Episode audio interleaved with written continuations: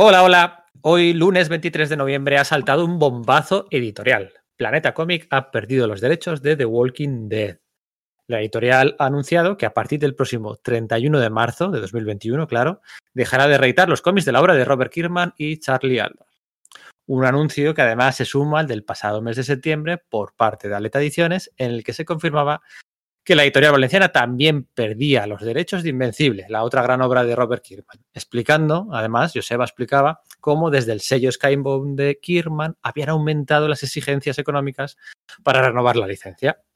Una licencia, por otro lado, muy desperdigada en nuestro país, que no estaba bueno, pues englobada en una sola editorial, como marcan los tiempos de multinacionales y megacorporaciones que corresponden al 2020, como es el caso de Skybound. ¿Quién retomará los derechos de Skybound y publicará sus títulos en nuestro país? Pues no lo sabemos, todavía no hay información al respecto, pero a buen seguro no tardaremos en conocer dicha editorial, que además tomará las riendas del sello Skybound en un momento muy, muy, muy particular, en el que la otra joya de la corona de Robert Kirkman, Invencible, se estrenará en forma de serie de animación inminente con un reparto de primer nivel. En Sala de Peligro, inspirados y motivados por la figura de Robert Kirkman, polémica dentro y fuera de las viñetas, nos hemos querido reunir de urgencia, urgencia, sí, en este podcast para analizar y diseccionar su figura, tanto en el campo Created Owned como en su trayectoria errática, pero al fin y al cabo interesante en Marvel Comics. Un repaso a la carrera de una de las figuras claves para entender la industria del cómic USA en el siglo XXI y una figura, pues, ¿por qué no?, que nos chifla. Así que bueno, este es este podcast express dedicado a Robert Kirkman. Mi nombre es Pedro Monge. Este es el podcast de Sala de Peligro.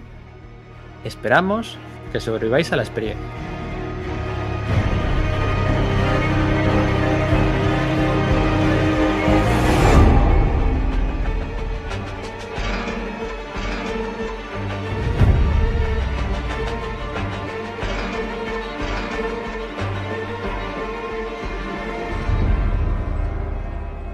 Para hablar de Robert Kirkman, para hablar del enfant terrible del cómic independiente norteamericano, hoy están aquí convocados con urgencia Íñigo Rodríguez. Muy buenas, Íñigo. ¿Qué tal? Nosotros somos los muertos vivientes. Bueno, bueno, a ver cómo acabamos este podcast, ¿eh? a ver si acabamos haciendo S por el suelo, ¿eh? porque no hay estimación, ¿eh? vamos a ponernos a hablar y lo que dure, ¿eh? puede ser entre dos y siete horas. Bueno, igual vienen a buscarnos con Lucille para sacarnos de aquí tanto tiempo aquí, pero bien. Vale, Enrique Machuca, hola Enrique, muy buenas, tío. Hola, muy buenas, ¿qué tal? ¿Con ganas? Sí, muchas. Tenía ganas yo de meterle mano a Kirkman, bueno, figuradamente, ¿eh? y a sus muchos y muy retorcidos tebeos. Y Sergio Aguirre, hola Suspe, muy buenas. Hola, ¿qué tal compañeros y oyentes? ¿Qué tal llevamos esos? Pues bien, vamos a empezar, vamos a empezar como siempre, estos podcasts que dedicamos a guionistas, dedicamos a autores, vamos a desmenuzar, a analizar, a diseccionar sus características, sus tics y sus talks, qué les hacen ser como son, sus grandes trabajos, sus grandes colaboraciones, sus grandes, eh, bueno, aportaciones al medio, porque las aportaciones de Kirman a la industria y a Image en particular, pues no son pequeñas, pero antes las cartas sobre la mesa. Eh, ¿Sois Team Kirman? Sois eh, equipo Kirman, pero bueno, solo Walking Dead Invencible. Sois eh, anti-Kirman. Yo soy Team Kirman. Eh, lo, he sido muy, lo he sido mucho y muy fanático, y ahora un poquitín menos, pero porque Robert Kirman es de mi edad, tiene 42 años. Y cuando empezó era un tío de veintipocos años, de 23, 24 años, haciendo gamberradas absolutas que a mí me hacían morirme de risa y que eran mi rollo totalmente. Entonces, ahora, con 42, ves las cosas que hacías con veintitantos y, te dan un, a veces te dan un poco de vergüenza ajena. Y entonces hay cosillas que ya no las veo con los mismos ojos que cuando las veía en el momento en que estaban saliendo.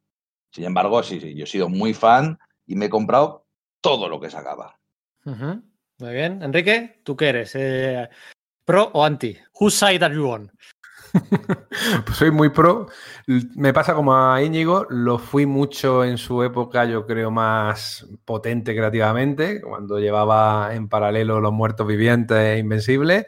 Su última obra hay de todo un poco, pero ninguna ha conseguido engancharme tanto, pero sí es verdad que ha sido el único autor que era capaz de mes a mes hacerme desear leer el siguiente número y el siguiente número y el siguiente número de sus dos colecciones estrellas. O sea que sí, además un tío muy, muy inteligente y la inteligencia siempre hay que valorarla. Y Sergio, tú que eres eh, súper, súper fan de estos que se compran el Die, Die, Die en cuanto sale el Oblivion Song, el, ladrón de ladrones, o bueno, simplemente pues eh, eh, me río mucho con su Walking Dead y su Invencible, o no me gusta nada. ¿En qué bando estás? Pues es que, joder, me, me, cuesta, mucho dar una, una respuesta eh, clara a eso o unidireccional, porque es que me parece que es un autor que cambia mucho, o no es que él cambie tanto, sino que mi disfrute de, él eh, cambia mucho de obra a obra. De hecho, incluso dentro de una misma obra paso por periodos en los que soy súper fan, soy, es como el TVO que más me gusta del mundo, y otros en los que pues me, o sea, me no es que me aburra, sino que es que no me dice nada, ¿no? Vamos, de hecho, con Invencible, que es quizás su TVO que más me gusta y tal, eh, eh, bueno, ya lo, ya lo desgranaremos luego, pero al principio mm, me pareció un TV bastante anodino, luego, y luego ya empieza a coger cuerpo, etcétera. Entonces me pasa mucho pues que tiene obras que me gustan muchísimo y otras que me gustan menos, incluso las más recientes, ¿eh? que yo qué sé, estoy Firepower me ha flipado, pero lo de Die, Die, Die, pues no me decía nada, por ejemplo.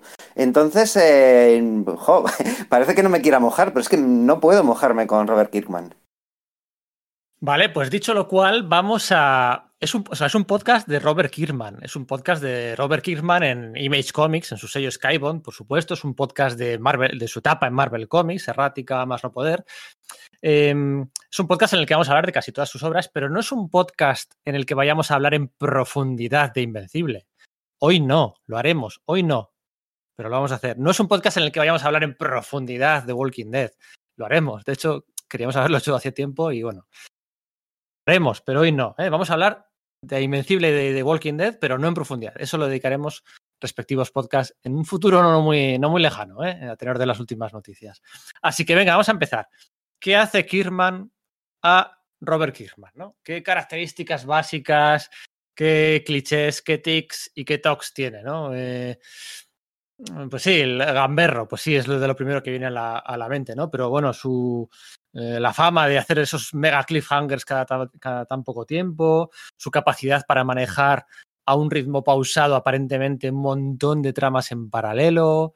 Eh, venga, a ver, brainstorming, ¿qué se os ocurre, Iño? A mí me gusta la vuelta de tuerca extra que le da. Eh, en cierta forma, es un autor muy Marvel, en el sentido de que la Marvel clásica eh, trajo un sentido de, realidad, de humanidad a los superhéroes. Entonces, eh, por ejemplo, en la primera aparición de Invencible, le vemos leyendo un TVO en el baño, sentado, eh, pues, cagando, diciéndolo así, en esas, en esas palabras. Y eso es algo que no hemos visto. Yo no he visto a ningún personaje de Marvel ni ese sentado en el baño, leyendo y, y haciendo de vientre. Bueno, a, Hitler en, en, en, Multiversity, ¿no? Y a Nilus en los Cuatro Fantásticos de Hickman. y eso que es posterior. sí. Pero bueno, pero ya, ya, ya, me entendéis. Me, da, me gusta ese giro y me gusta eh, sus altos conceptos. De esta serie, ¿de qué va? De, es un, un TVO de zombies, una peli de zombies que no acaba. ¿Qué pasa después? Y después, y después. O, o el concepto de invencible, ¿no? Que enseguida, pues en cuanto empecemos a hablar de invencible, habrá que revelar el cliffhanger sobre el que se sostiene el primer año y realmente toda la serie me gustan esas vueltas de tuerca y me gusta ese, esa vuelta de tuerca y ese giro sorpresa. Pues yo admiro especialmente su capacidad de trabajar distintos géneros. No es una eh, eh, habilidad demasiado común en el, en el cómic americano. Tenemos grandes guionistas, pero grandes guionistas que se limitan a unos géneros muy determinados. Eh, yo estoy recordando, y va a volver a salir seguro este tema, el manifiesto que hizo no eh, sino el manifiesto anterior del Loco Bastardo del, de eh, Warren Ellis, en el cual acusaba a sus compañeros precisamente de eso, sus compañeros de profesión, de que se limitaban a un único género que era el de superhéroes, cuando él mismo se limitaba a dos, el de superhéroes y la ciencia ficción, básicamente. Sin embargo, Kirkman te hace lo mismo, eh, algo sobre ladrones, una fantasía en épica en dos planos eh, temporales y dos planos eh, existenciales, el terror de los muertos vivientes, el terror profundo de, Paria, eh, la ultraviolencia casi de película de Jumbu de Die, Die, Die, esa capacidad de buscar los géneros, encontrarles la esencia y verterla en un cómic cuando nadie más se atreve y que encima le salga bien, yo creo que es de lo más destacado que, que hace. Tiene mucha visión comercial y además parece que sus decisiones, cuando tú lees el cómic, eh, están trabajadas en función de la historia, con un enfoque narrativo, y sin embargo, cuando lo ves en conjunto, y ahora que hemos tenido la oportunidad de ver su obra en conjunto, releyendo, releyendo mucho, te das cuenta que incluso en la época en la que tú pensabas que él no tenía la cabeza puesta en eso, escribía las historias en función de cómo se iban a publicar cuatro o cinco años después. Y también como escritor de relaciones familiares. Yo creo que una de sus grandes características es esa. Especialmente eh, padres e hijos. Le encanta la historia de padres e hijos. Seguro todos ya vais recordando eh, sus distintas series y casi siempre hay una relación familiar padre-hijo o entre hermanos. Lo cual lo hace además un escritor muy, vale, me permití el palabra, androcéntrico, en el sentido de que escribe sobre todo historias de hombres. Hace muy buenos personajes femeninos, pero salvo una o dos excepciones y muy, muy perdidas, realmente no se atreve a hacer historias protagonizadas por mujeres. Quizás porque él mismo piensa que tienes que escribir de lo que sabes y su experiencia es la de un hombre con sentimientos y relaciones familiares que, tienen los hombres, ¿no? Entonces es una cuestión que quizás sería interesante luego discutirla. Pero bueno, tiene un montón de cualidades que lo han hecho ser uno de los autores principales de los últimos 15, 20 años. Yo no quiero interrumpir a Sergio, pero eso que acabas de decir de androcéntrico eh, acaba de hacer un clic en mi cabeza, porque sí que escribe para tíos y desde el punto de vista de tíos y las conversaciones son lo que dicen los tíos de las mujeres eh, sin que ellas se enteren o cosas que son incluso muy poco políticamente correctas y que hoy en, eh, día son difíciles de defender. Solo, e, ese pequeño apunte y volveremos a él luego, seguro. Ojo, que si escribe personajes femeninos muy buenos, pero siempre están al lado del protagonista y casi siempre para ponerle las cosas a su sitio al protagonista, como conciencia, como razón, mientras que sus protagonistas suelen ser bastante cabezas duras ¿eh? y cometen muchísimos errores, lo cual también hace que esas historias sean muy interesantes, porque al fin y al cabo las historias interesantes son las de personajes que se equivocan y los de Kirman se equivocan un montón.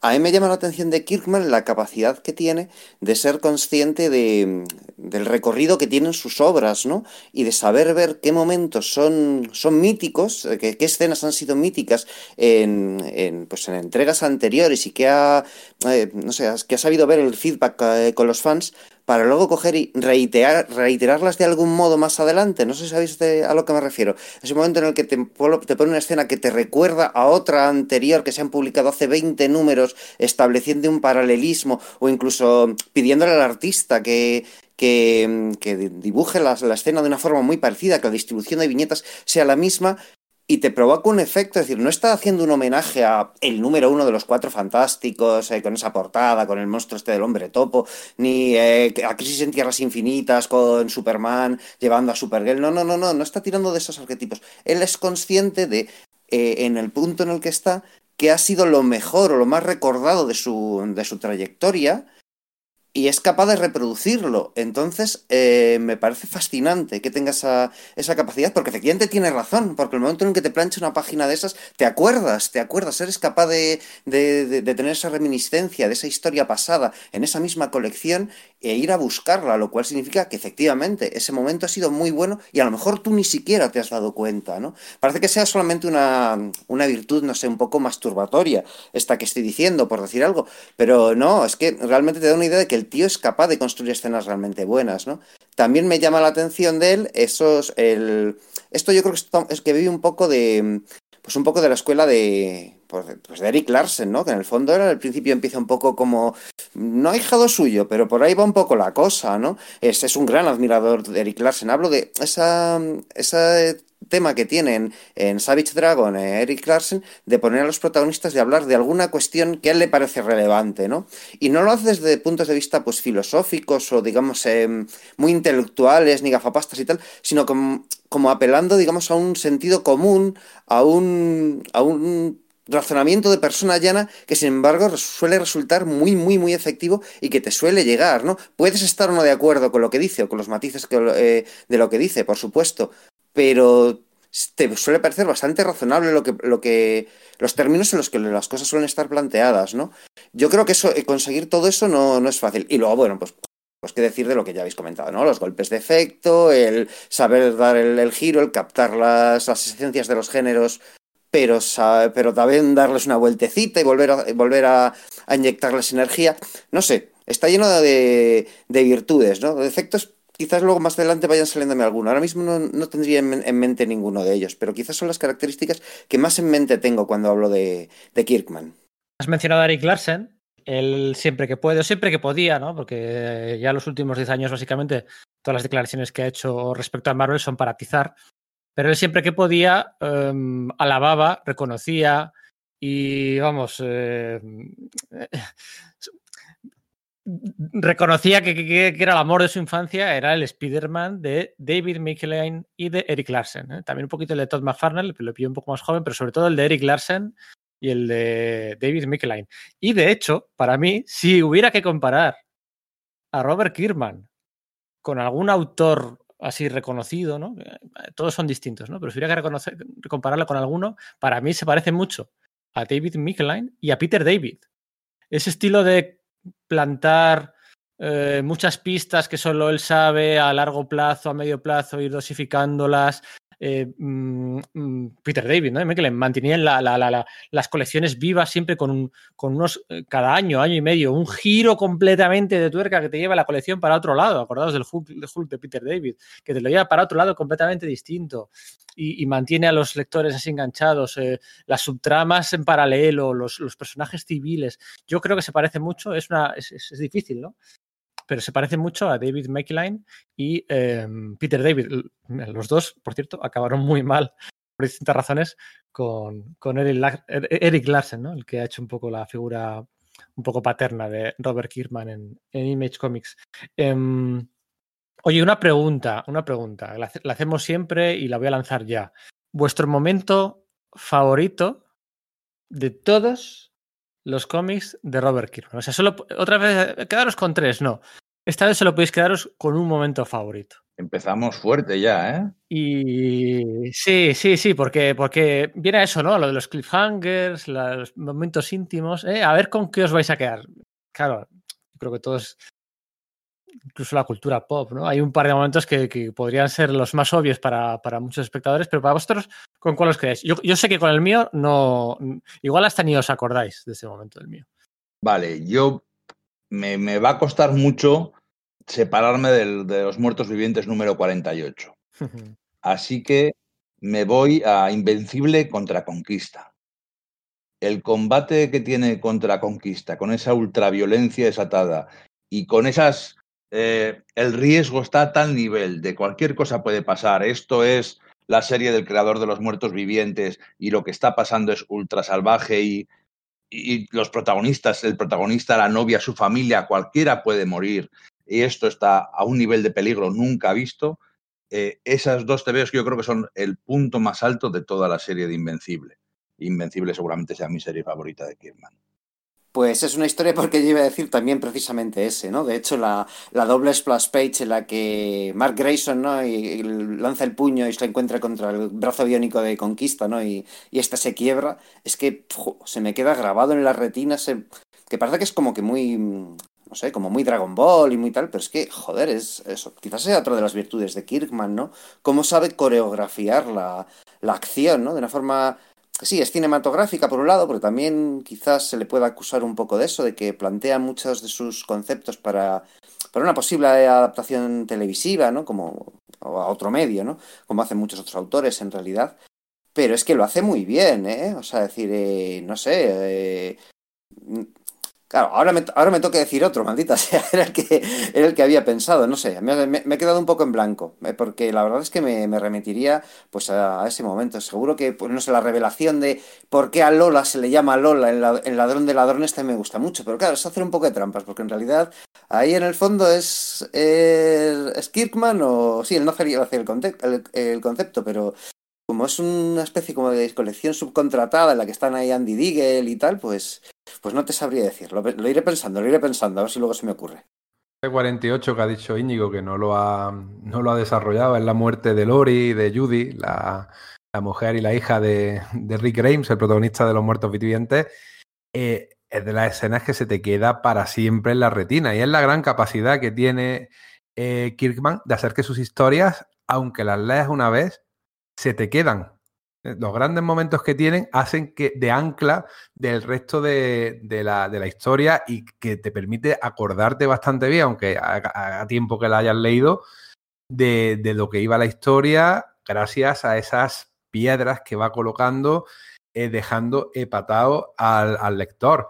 Pero bueno, quizás antes de ese número 48, que para mí ese número y esa escena te ejemplifica todo lo que es Kirkman como escritor, pero también como editor y como empresario. Luego, si queréis, lo, desarrollamos porque no es el momento. Me quedo con la escena, eh, yendo a la pregunta, en que eh, Michón tortura al gobernador después de haber sido violada y, apalizada por el, por el sádico eh, gobernador de una comunidad con la que se encuentra el grupo de, Rick, y cómo ella vuelve allí, recupera su katana, lo ata de pie y mano y le hace, además que no te ahorran detalle, todas las perrerías del mundo, dejándolo muerto, vamos. Y, ese momento de decir, mira, tengo protagonistas, tengo personajes, pero pueden ser tan malos tan cabrones como los propios villanos. ¿eh? Yo creo que los personajes que tengo aquí, yo no escribo héroes, yo escribo personas. Y las personas son capaces de lo peor de lo peor. Esa, escena de la tortura del gobernador a mí se me ha quedado por muchos motivos, porque te duele a ti.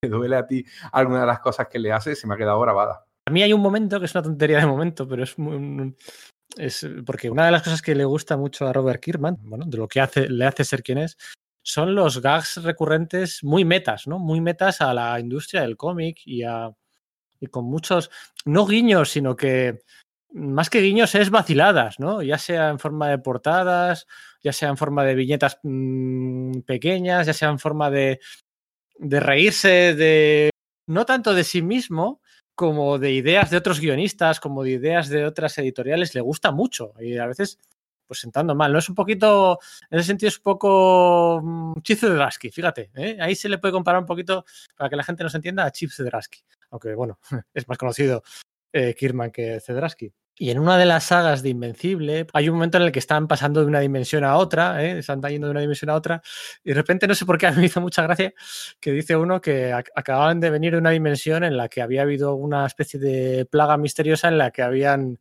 en la que habían desaparecido todos los hombres de ese planeta, ¿no? Menos uno. Y claro, que era un planeta lleno de mujeres y tal. y era como un guiño super meta a Lee the Last Man de Brian Bauhan y de Pia, Pia Guerra, que estaba muy de moda por aquel entonces, ¿no? Y aquel guiño, aquel y lo hace continuamente en sus Marvel Team Up, en, sus, en, su etapa Marvel. Si, sale alguien disfrazado, dice, se ríe de los disfraces. Ah, hubo un momento en el que parecía que Invencible, después del número 100, se iba a relanzar ¿eh? y aquellos números. Reboot, ¿no? Reboot, ¿no? Coincidió con, con, tantos reboots de Marvel, ¿no? Que si Marvel Now al New Marvel Now, al New al Different Marvel Now, y también se reía y puso un número uno en la portada. O sea, tiene esa, ese vacile meta ¿eh? constantemente, eh, que funciona muy bien, ¿eh? porque, bueno, te trae a su barco, ¿no? Siempre meterse con los dos grandes siempre, siempre es divertido, ¿no? Y, él, lo hace, él lo hace muy bien. Y luego pues están sus entrevistas en las que, en las que va por todo. Oye, hablando de Marvel, mm, ¿qué pasó? ¿Qué pasó ahí, no? Porque... Porque... Porque podría haber sido otra cosa, ¿no? O sea, al final al final, Robert Kirkman, mm, yendo a su bibliografía, ¿no? A su currículum, Robert Kirkman empieza con, con Battle Pope, ¿no? Que es una, una, un proyecto muy pequeño, ¿no? En colaboración con, con, al principio con Tony Moore, en el año 2000, en el que, bueno, pues irrumpen en, en, el escenario más indie de, de, Estados Unidos. Estamos hablando del 2000. Pero antes de Invencible y de antes de Walking Dead, eso ya estamos hablando del 2003, tampoco hay mucho más, ¿no? Está Super Patriot, The Jacket, eh, cositas que luego intento además reflotar, pero no hay mucho más, ¿no? Y en el 2003 relanza Invencible, o sea, lanza Invencible y lanza Walking Dead.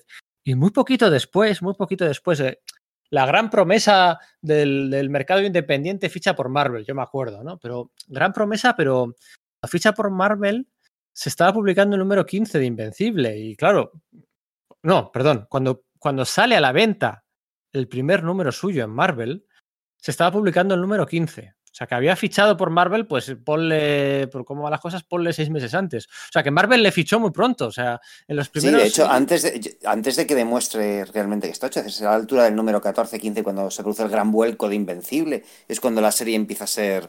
Bueno, pues lo que es, ¿no? O sea, que llama la atención que con ese currículum tan poco abultado su, su, su, fichaje fuese una, una, una noticia tan de Yo lo, yo lo veo muy claro porque fichan, ¿eh?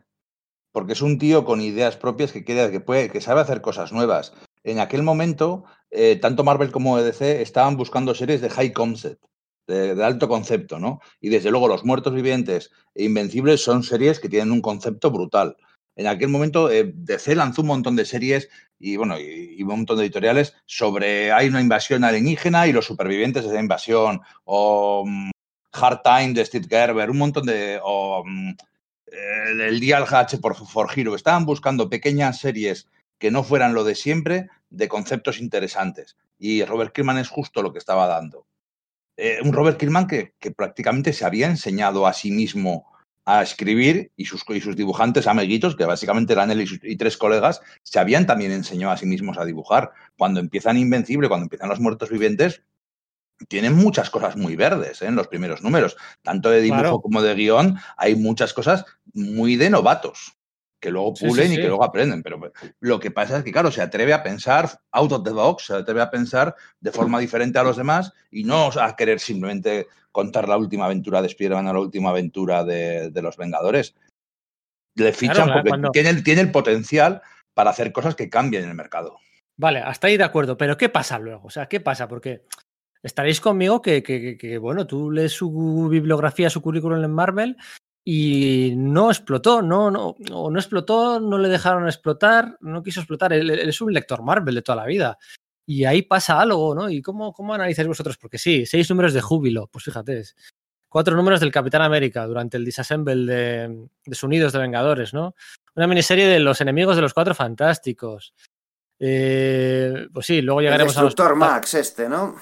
Sí, pero bueno, eso ya es el 2009. Yo, yo digo al principio, sí. ¿no? O sea, luego sí le dan Marvel Team Up. Pero ¿qué pasa? ¿Cómo recordáis?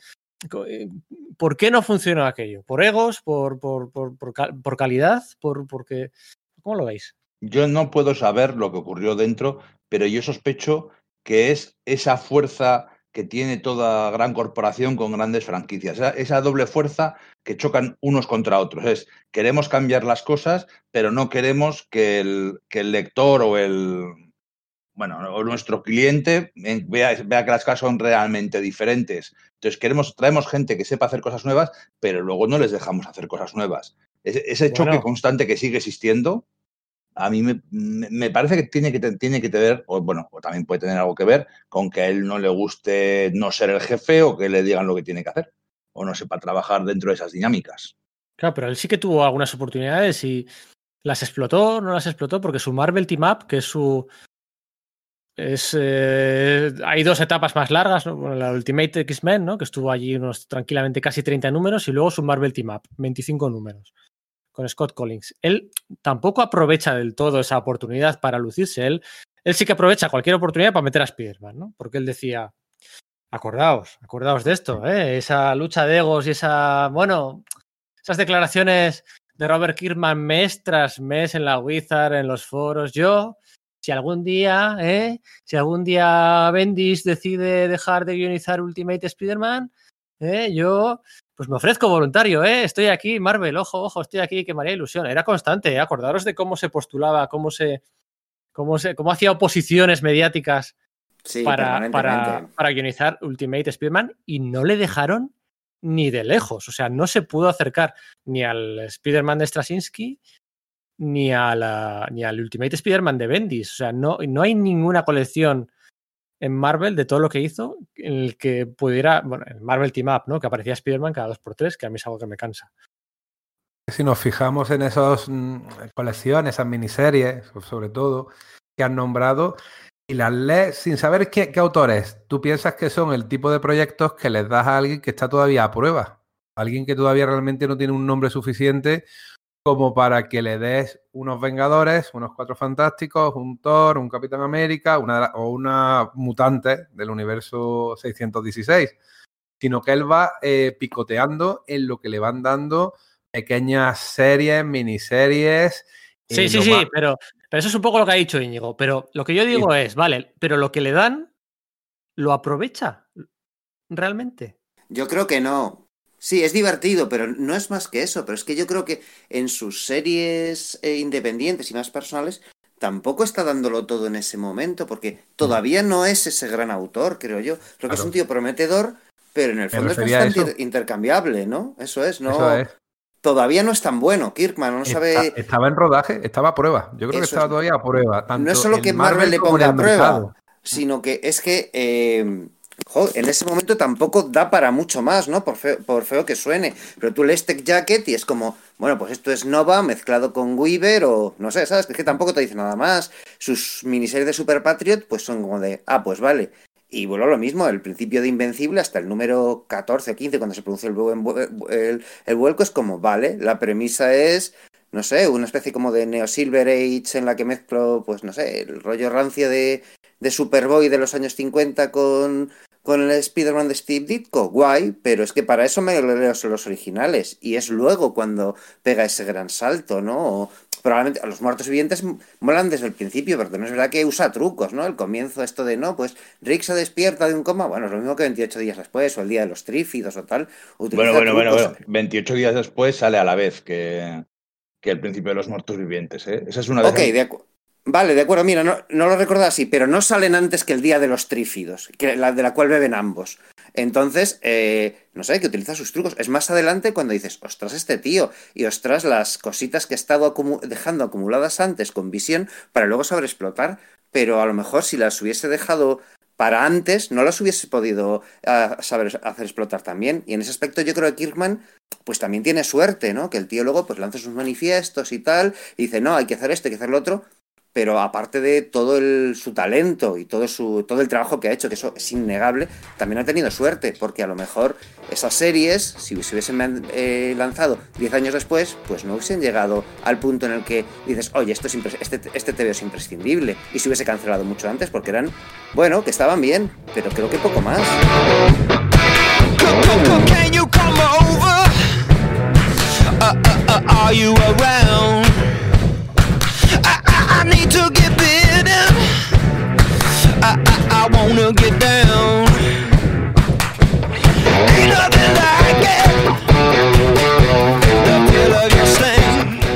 Bueno, bueno, pues eh, lo que todavía no sabemos es dónde se van a publicar estos sellos, estos títulos del sello Skybound en nuestro país. Yo tengo una balda, no sé vosotros, yo tengo una balda ya, ya he ido haciendo hueco aquí, eh, hoy lunes que ha salido la noticia, he ido haciendo hueco en una balda para, para, ir metiendo la nueva edición de Invencible, la saque quien la saque, porque, bueno, tengo clarísimo que va a caer sí o sí, la publique quien la publique. Hombre, a ver, que me dices que a precio desorbitado, pues me lo pensaré. Pero bueno, una edición decente por fin de, Invencible. Y lo que, lo que. No sé quién va a publicar Invencible, no sé quién va a publicar The Walking Dead, pero sí sé dónde me voy a comprar esos tomos. Pues en Universal Comics, ¿no? La tienda de cabecera de, Sala de Peligro en, Barcelona. Universal Comics es una, tienda con 25, años de experiencia, ya para 26, de confianza contrastada, de gente profesional, que te atienden bien, que saben lo que tienes, que te, preguntan y, pronto te pillen, te calan rápido. Son gente de los que te enseguida saben lo que pueden recomendarte. Y que además, bueno, en estos tiempos de pandemia y de confinamiento, tiene un servicio postal de venta online estupendo. Sí, además es que eh, la página web es maravillosa, de, a partir de 50 euros los gastos de envío te salen gratuitos.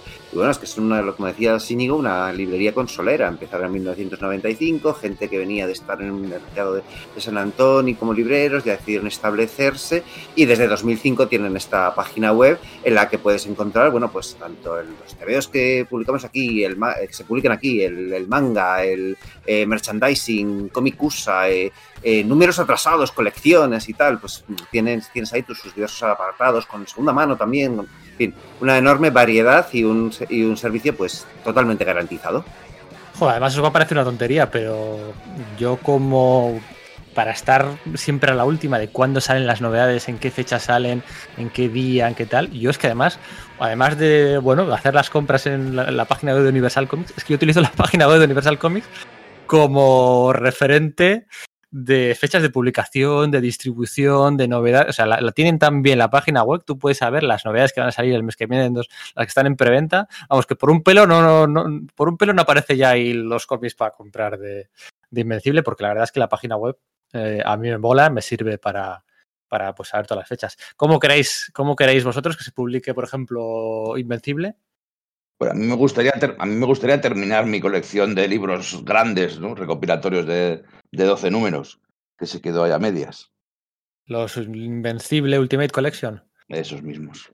Sí, yo, ojo, es que yo aquellos, no sé si lo he contado una vez, yo los vendí, yo tenía los 11 primeros, son 12, tenía los 11 primeros y, y los vendí por Wallapop. En inglés los tenía, claro, por supuesto. Aquí no han llegado hasta 11. Los vendí en Wallapop a un tío ahí en Madrid, en Canillejas, que quedé con él, y le vendí los 11 tomos, que bueno, ya me conocéis, los tenía todos con el plástico todavía sin quitar. Y se los vendí por 200 euros. Me acuerdo perfectamente de aquello. Y fíjate, si, si pudiera elegir, si pudiera elegir la edición, me gustaría una edición eh, al estilo pues del, del, Marvel Saga, ¿no? De, de Spider-Man o al estilo del Batman Saga de CC, ¿no? De ese rollo, vamos, como si lo llaman Invencible Saga, me da igual. Pero ese rollo, tapa dura, seis números, 15, 16, 17 euros, una cosita así con un lomo bien guapo, a mí es como me gustaría Invencible. Ya sé que no, no casa con, con, con lo que hay, ¿no? Pero, a mí me gustaría así desde el principio. Molesta un montón ese formato, además es asequible. Pero es que a mí sí que sí que estoy con Íñigo, ¿no? Yo sí me he ido comprando en inglés los, los tomos eh, pues de Invencible, de Ultimate Edition. Y aunque es verdad que me gustan un poco más finos, sí que me gusta el, el formato grande, ¿no? Y bueno, aunque Invencible sí que las, lo, lo, tengo ya en castellano, sí que me gustaría que se editasen varias de las obras eh, de ese mismo universo, como, bueno, pues lo, el, los los, spin-offs que quedan de eh, Invencible Universe y demás, que, bueno, pues son parte del, de ese mismo cosmos compartido y que me gustaría apreciar en el mismo, en el mismo formato, la verdad.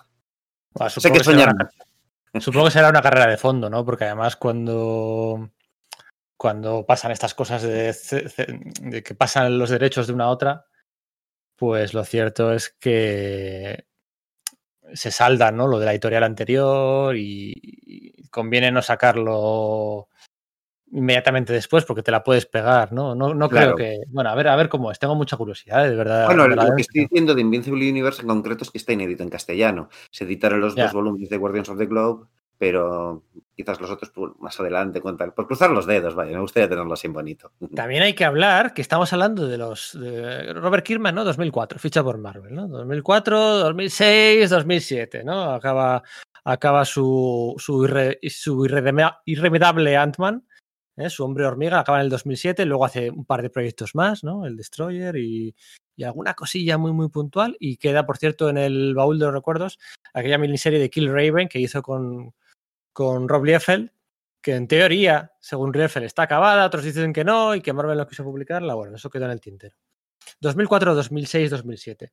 Claro, es que Kirkman tiene que competir con el mejor Brian Michael Bendis, con el mejor Mark Millar, el Mark Millar más eh, a servicio de la continuidad del universo Marvel, con un Ed Brubaker recién llegado de, DC en pleno estado de gracia, tiene que competir con la etapa final de Joe Michael Straczynski en, en Spider-Man, tiene que competir con, verdaderos genios, con Josh Whedon, Astonishing X-Men, tiene que competir con muchos genios en muy, en muy plena forma, veteranos, bueno, veteranos, con mucho más bagaje, y claro, estar a la altura de ellos, pues, pues, pues bueno, porque claro, dices tú, ah, pero los Marvel Zombies fueron un, fueron un éxito, sí, estoy de acuerdo contigo. Los Marvel Zombies fueron un éxito. Pero los Marvel Zombies es un proyecto que le asignan a él, que exagerándolo mucho son las obras.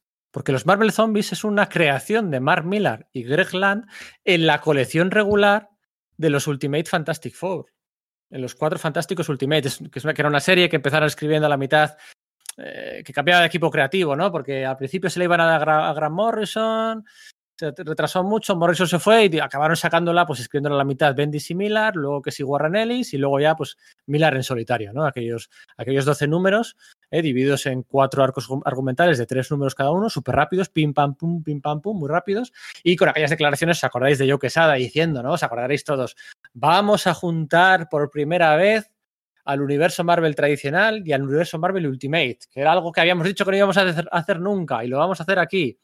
¿Cómo nos la vendieron, eh? ¿Cómo nos la vendieron? Y luego resultaba que no eran los cuatro fantásticos tradicionales, sino que era pues, otra tierra alternativa ¿eh? de los unos Marvel Zombies, tal, no sé qué. Pero claro, los Marvel Zombies no es una creación de Robert Kirkman. Los, los Marvel Zombies es un segundo plato que le dan a él después de, bueno, pues un concepto que había creado, uno más que habían creado Mark Millar y un Greg Land, que por cierto aquellos nombres a mí me gustaron mucho. Luego, cuando le dan eh, Ultimate X-Men, tú dices, Ultimate X-Men, casi 30 números, del 66 al 93 pero eran las obras.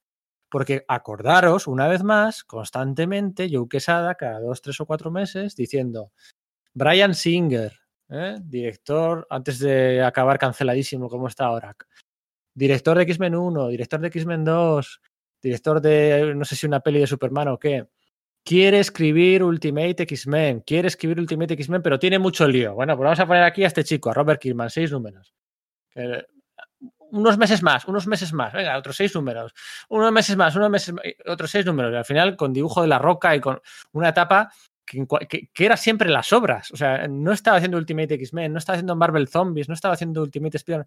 Todo lo que hacía era como un segundo plato, ¿no? Y, y la verdad es que fue una etapa de la que él reniega, ¿no? Él reniega. Él, él habla bondades de Tom Brevoort, ¿eh? del, del, del, editor Tom Brevoort, pero de las microinjerencias editoriales y otras cosas, él echa pestes, ¿no? Y la verdad es una pena porque yo ahora mismo firmaría, firmaría por unos cuatro fantásticos de Robert Kirkman. No sé vosotros, pero yo ahora mismo firmo por unos cuatro F. Y si es con Chris Samney, por ejemplo, yo firmo sí. ya. Sí, porque lo escribe muy bien, ¿eh? Lo por escribe un muy bien. Y- no, fíjate, lo que ha dicho Pedro yo lo pensaba igual. ¿eh? Los cuatro fantásticos, lo poquito que lo escribió, siempre que podía los sacaba, ¿eh? Y esas dinámicas familiares que hemos hablado antes le vienen que ni anillo al dedo a una serie como Los Cuatro Fantásticos. O sea que sí, sí, yo, yo pagaba. Eso no va a pasar nunca, pero estaría muy bien, la verdad. Es curioso lo que, lo que dice Pedro, me ayuda a contextualizar un poco todo. Pero claro, Robert Kirkman tiene 26 años. En 2004 es un, es un chaval de 26 años. ¿Qué escritor tiene voz propia con 26 años?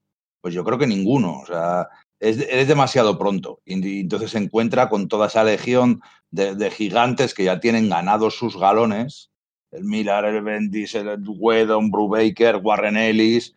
Eh, y están muy bien situados. Entonces sí es cierto que, lleva un poco los minutos de la basura y lleva un poco todos los restos y quizá él le falta rematarlo, ¿no? Hacer una obra que de realmente destaque, diga, mira, esto es lo que ha hecho, se merece, se merece otro, otro trato. A mí Marvel Team Up me gusta mucho, me divierte mucho, me parece un divertimento muy simpático y, y El Hombre Hormiga me parece una marcianada que no se podría publicar hoy.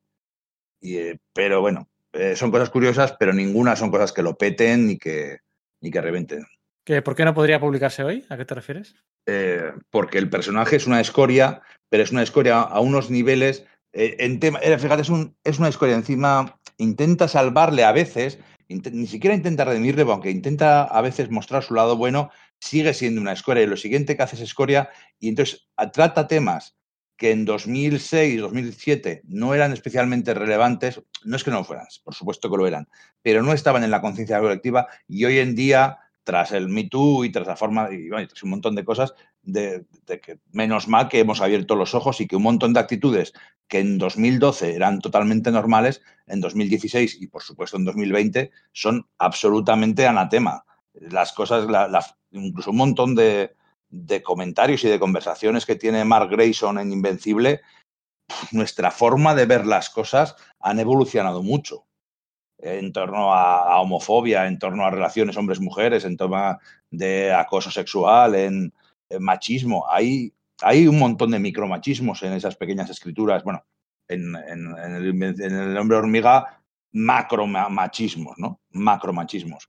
Eh, eh, han cambiado mucho las cosas y, y eh, Robert Kirkman era un tío de, de Ohio con cosas por pulir todavía en 2006. De Kentucky, de Kentucky, pero vaya, entiendo lo que dices. Uh -huh. Hombre, también tenemos que ver que, por ejemplo, una serie como la de Hombre Hormiga, ahora, hace 10 años y hace 20 años, no es la serie protagonizada por un héroe. Es una serie protagonizada por un indeseable, un, un capullo con superpoderes.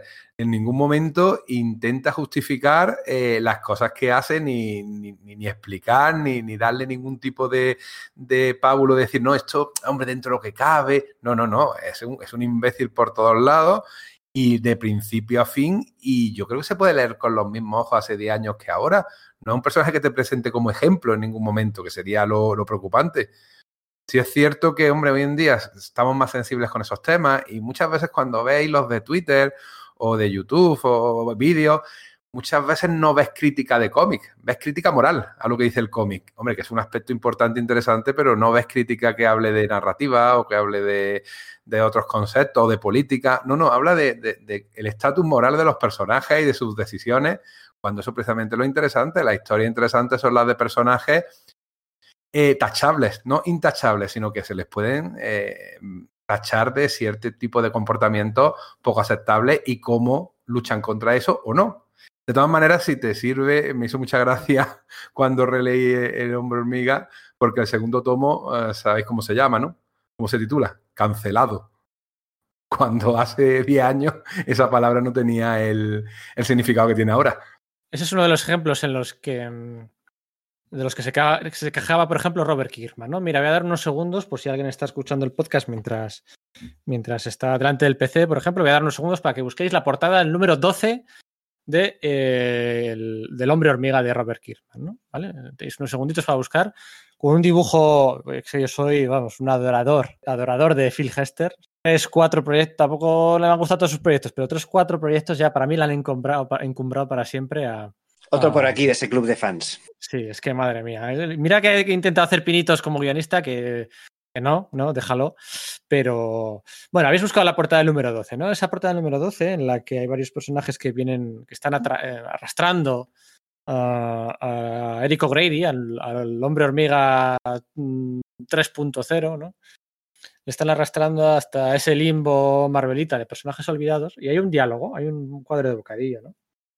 Claro, para que, para que os, hagáis una idea del bueno, nivel de atención al detalle o de implicación o de, o de perfección que busca Robert Kirkman y él se quejaba de que cuando acordaron hacer esa portada, cuando él da las directrices de hacer esa portada, habían dicho que no tenía que ir ningún diálogo, no tenía que ir ningún cuadro de bocadillo y que hubo luego un editor por detrás que escribió él ese diálogo. Entonces, claro, él dice, bueno, vale, que queréis hacer un diálogo, pero dejadme escribirlo a mí. ¿Eh? aunque sea el chiste más tonto del mundo, pero dejadme hacerlo a mí, porque el que hay no me gusta. Y es un producto mío, ¿no? Vale, es un producto de Marvel, pero también es un producto mío. Y a ese nivel de detalle, a, esas, a esos piques, a esas eh, toma y dacas entre, bueno, pues un gran monopolio, como era, bueno, monopolio, una gran multinacional como era Marvel y el pequeño Robert Kirkman, ¿no? David y Goliath, pues ahí esos, esos enfados pues acabaron saliendo por los aires, ¿no? Y Robert Kirkman en el 2008 sale de la editorial, continúa con su Walking Dead, continúa con su Invencible, se mete en otros proyectos que no salen bien, muchos proyectos le han salido mal, eso bueno, es así, es una estadística, porque su Astounding Wolfman, que se lanzó en 2007 con un hype, con una tirada, con unas ventas, con un precio inicial de flipar, que parecía que iba a ser como el, el, el relevo, ¿no? El relevo de, de Invencible y de, Walking Dead, la, siguiente gran serie. Pues no, la verdad es que fue un pinchazo ¿eh? Eh, con Jason Howard y estaréis todos de acuerdo conmigo. El Hound, aquel que salió con Greg Capulo, con todo, con no sé qué. Acordaros la promoción, la brasa que nos dieron con el Hound, aquel que iba a ser la hostia en verso, que iba a ser súper revolucionario y tampoco, pues 18 números, tampoco acabó de funcionar del todo, ¿no? Pero llega 2010, llega 2010 y se estrena un, una serie de televisión que todos conocemos, del mismo título y ligeramente basada en el cómic de Walking Dead, ligeramente basada y, bueno. Vamos a pasar por encima de la serie de televisión, pero claro, 2010 el ego de Robert Kirkman crece eh, a un ritmo solo comparable al de su cuenta bancaria. Y va el tío en 2010 y se casca un manifiesto. ¿no? Se casca un manifiesto en el, su mayor momento de popularidad que no reflejaba la industria. Ahora cuesta creerlo, ¿eh? pero en 2010 la industria todavía no era como él, como él decía que era o como pedía que fuera. ¿eh? Todavía quedaban un par de años para que la industria diera ese paso. Y viene a decir esto, ¿eh? ahora estoy leyendo textualmente. ¿Vale? Él decía, ¿no? Su propuesta para, para arreglar los cómics, ¿no? Y la industria de los cómics, para que todo el mundo esté contento. Él decía, paso uno, los creadores top quieren hacer trabajos created owner, ¿no? De creación propia. Claramente, me encantaría que eso pasase en Image Comics. Si tú quieres hacerlo, da un paso adelante y lo haces. Si te hace bien, podrías atraer un gran número de fans. Depende de ti desenchufar el micro y hacer solo cosas de creación propias. Si a un lector le das la opción entre escoger un cómic tuyo de Spider-Man y un cómic tuyo de creación propia, ese lector siempre va a escoger a Spider-Man. Siempre. Por eso, ¿eh? aquí es lo que Robert Kirkman decía, que solo había dos opciones. O trabajar en exclusiva o centrándose únicamente en Marvel o en DC, o centrar en trabajar en exclusiva proyectos de creación propia. Claro, lo decía él, que le estaban produciendo una serie de televisión y que le estaban produciendo no sé qué, pero la industria todavía no estaba llegando ahí, ¿no? Reflejaba un poco, eh, pues, pues, pues un ego quizás un tanto desmesurado. Luego decía, paso dos, si esto termina resultando en un éxodo masivo de creadores dejando Marvel y DC, no os asustéis. Me gustan sus cómics como a todo el mundo. Nadie quiere herir a, a, Marvel y DC en el proceso.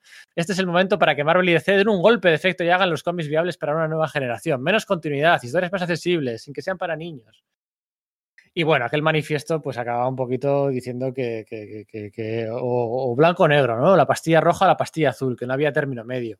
Y yo no creo que sea del todo así. Yo creo que, bueno, pues mira, hay Donny Cates o mucha gente que, pisa los dos terrenos, ¿no? ¿Cómo recordáis vosotros este manifiesto de, de Robert Kierman, esta subida de ego, este año, este año, que estamos diciendo que estrenan una serie de televisión y además Image Comics le ofrece ser parte oficial con subsello propio, ¿eh? el Skybound Entertainment es el subsello de Image Comic, eh, es, le, convierte en, le convierte en un socio, es en, aquel 2010 también, ¿eh? O sea, que fue el gran año de Robert, de Kierman. ¿Cómo recordáis esta, bueno, esta transición de su figura? Eh, cuando abandonó Marvel, cuando abandonó Marvel, uno de los motivos que también tuvo fue una fuerte discusión con Joe Quesada. Porque ahí, en Kirkman ya en esa época, en ese año 2006-2007, tenía ya en sí mismo la doble, doble, vertiente de autor y de editor. Eh, precisamente todo lo que has comentado antes, Pedro, de la peleilla que fue, fue bastante gorda, por lo que él mismo cuenta, sobre esa portada del hombre hormiga, eh, fue simplemente porque él como editor no haría eso que, que, le hicieron a él. Y él además cuidaba muchos aspectos como por ejemplo la rotulación, porque él mismo se rotulaba los cómics, era el rotulista de sus cómics hasta que escribía ya tanto que tuvo que dejárselo a otra gente. Entonces él entendía mucho también de esa parte de, tan, tan escondida, ¿no? tan, tan ignorada de, del proceso de hacer un cómic, pero tan importante porque te da la legibilidad. Y él se quejaba mucho. Y al parecer era bastante pejiguera y se quejaba mucho, mucho. Y claro, él decía, no están haciendo los cómics como yo quiero hacerlo. La gran pelea que tuvo con, con Quesada, y esto lleva a lo que has preguntado, fue por el tema de si una, un crossover que iban a hacer en la línea Ultimate los números que él iba a escribir iban a ir en la serie de Ultimate X-Men o se iban a extraer y se iban a meter en otra, en un TPB, en un 3 paperback de ese, de ese crossover. Claro, a él, él lo decía porque había unas líneas argumentales que él iba a parar caso de que esos cuatro números se sacaran del TPB de Ultimate X-Men para mandarlos al TPB del crossover de turno, que no sé cuál era, porque creo que al final no llegó ni a hacerse. La cuestión es que eh, en Marvel interpretaron que él lo hacía por el tema de los derechos de autor y los derechos más bien por los royalties, mejor dicho, los royalties, del dinero que él iba a pillar, no, no, era el mismo si esos cuatro números se editaban en el tomo o se editaban en un tomo común con varios autores. Y, y ya fue creo que casi lo que le convenció para dar la patada a Marvel e irse. Claro, él piensa, yo, Marvel no hace, ni ninguna gran editorial hace las cosas como yo creo que hay que hacerlas yo quiero hacerlas de esta manera y resulta que apenas un año o dos después de hacer algo tan realmente eh, criticable por gran parte del fandom. sea, Marvel te está dando la oportunidad y tú le das la patada a Marvel, ¿cómo se te ocurre? Estás loco. Eh, sin embargo, le sale también que eh, hace una serie de televisión que le hace multimillonario. Y parece que de repente se convierte él y Milar, que yo creo que son los dos únicos autores que ese manifiesto se les puede aplicar realmente, porque sí, hay muchos autores, incluso el de la monja guerrera, que ahora pueden decir que ellos han creado un cómic independiente, que además ha dado un salto a otros medios y que le han hecho ganar dinero, que al fin y al cabo lo que quiere cualquier autor, aparte de expresar su arte, quieren obviamente ganar dinero como cualquier persona. Cuando publica el manifiesto, realmente lo hace después de venir de una, de una convención, creo que en el medio oeste, no era una de las grandes, no era Nueva York ni era San Diego, y casi mmm, muy caliente. Venía muy caliente de esa convención. Venía de haber hablado con mucha gente y de convencerse a sí mismo que ese era el camino, dejar, darle la patada, que los grandes autores le dieran la patada a Marvel y a DC y que se dedicaran a hacer sus propios proyectos.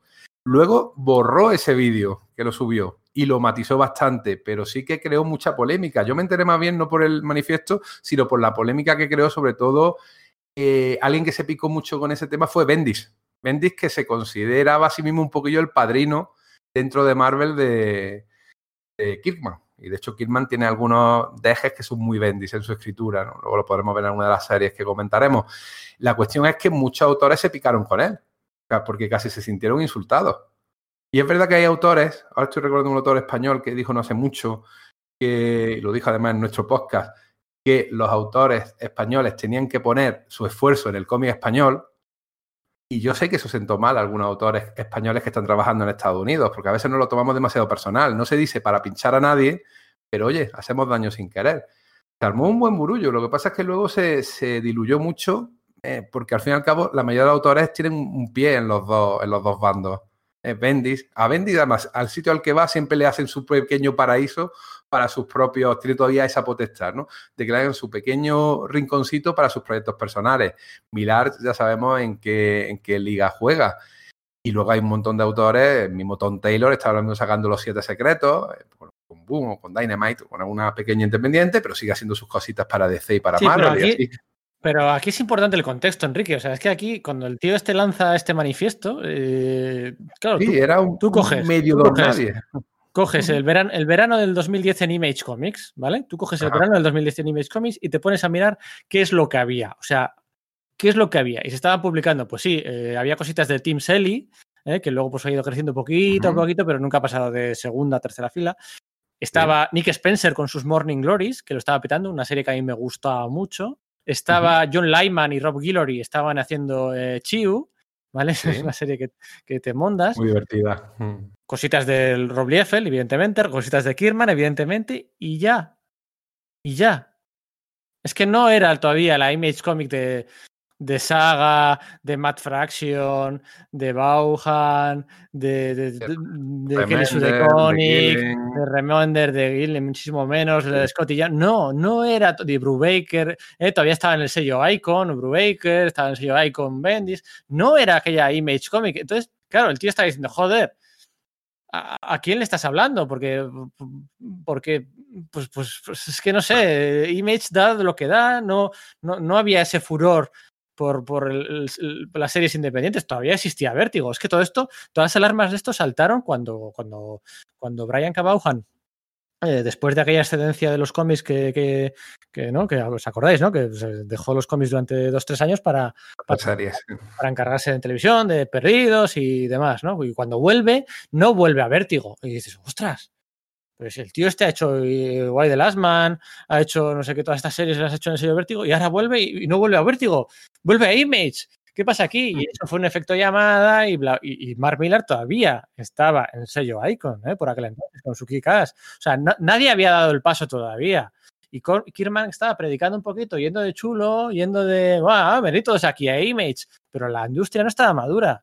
Oye, pero al final, sí, sí, no sé si hay causa-efecto, ¿eh? porque no lo podemos saber, porque había que preguntarle a, a Bogan, a Remender, a Gillen, si se vieron empujados por Sí, ese claro, o sea, es que es eso. Yo cuestiono el. eh, que o sea, lo, que, que ese discurso no es que no fuese válido para la industria en ese momento, sino que también que lo sea para hoy por hoy, ¿no? Porque en ese momento me parece evidente, ¿no? Es decir, Robert Kirkman, pues lógicamente bien hinchado de esa serie de televisión, el hecho de que le han hecho parte de los siete grandes de Image y tal, que posiblemente hablase con Todd McFarlane, que en el fondo estas cosas que, que Kirkman enuncia en ese enunciado son un poco la postura que siempre ha tenido Todd McFarlane, ¿no? Pero ¿a cuántos autores realmente eh, de esa época es aplicables? Pues al propio McFarlane, que en cuanto empezó con Spawn, se, dedicó al mundo del, pues de de las figuras de acción, le hizo una serie de televisión a Spawn, luego una película y tal, al propio Kirkman, a Miller y bueno, quizás también a Jim Lee, pero no a muchos más, incluso hoy por hoy, quiero decir, ¿no?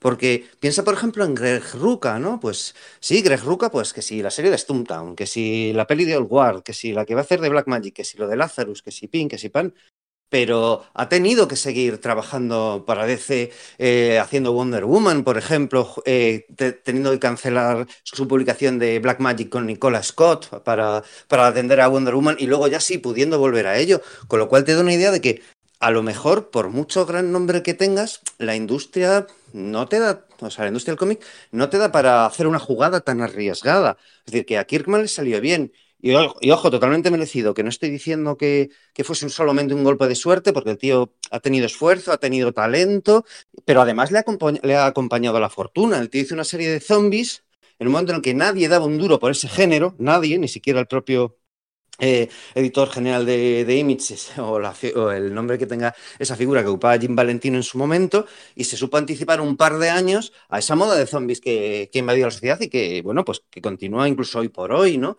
Pero igual, si no hubiese hecho los muertos vivientes, sino otra serie de otra cosa, pues el pobre se hubiese comido los mocos, ¿no? No sé cómo decirte. Entonces, claro, lo hace desde una perspectiva que es la suya diciendo, sí, tíos, a mí me ha ido muy bien, pero es que su modelo no tiene por qué ser aplicable a, al, de, al de los demás y entiendo que a la gente le sentase mal. O sea, decir, por, por no hablar, por no hablar de que es que mucha gente quiere escribir y quiere dibujar a los personajes de Marvel y DC.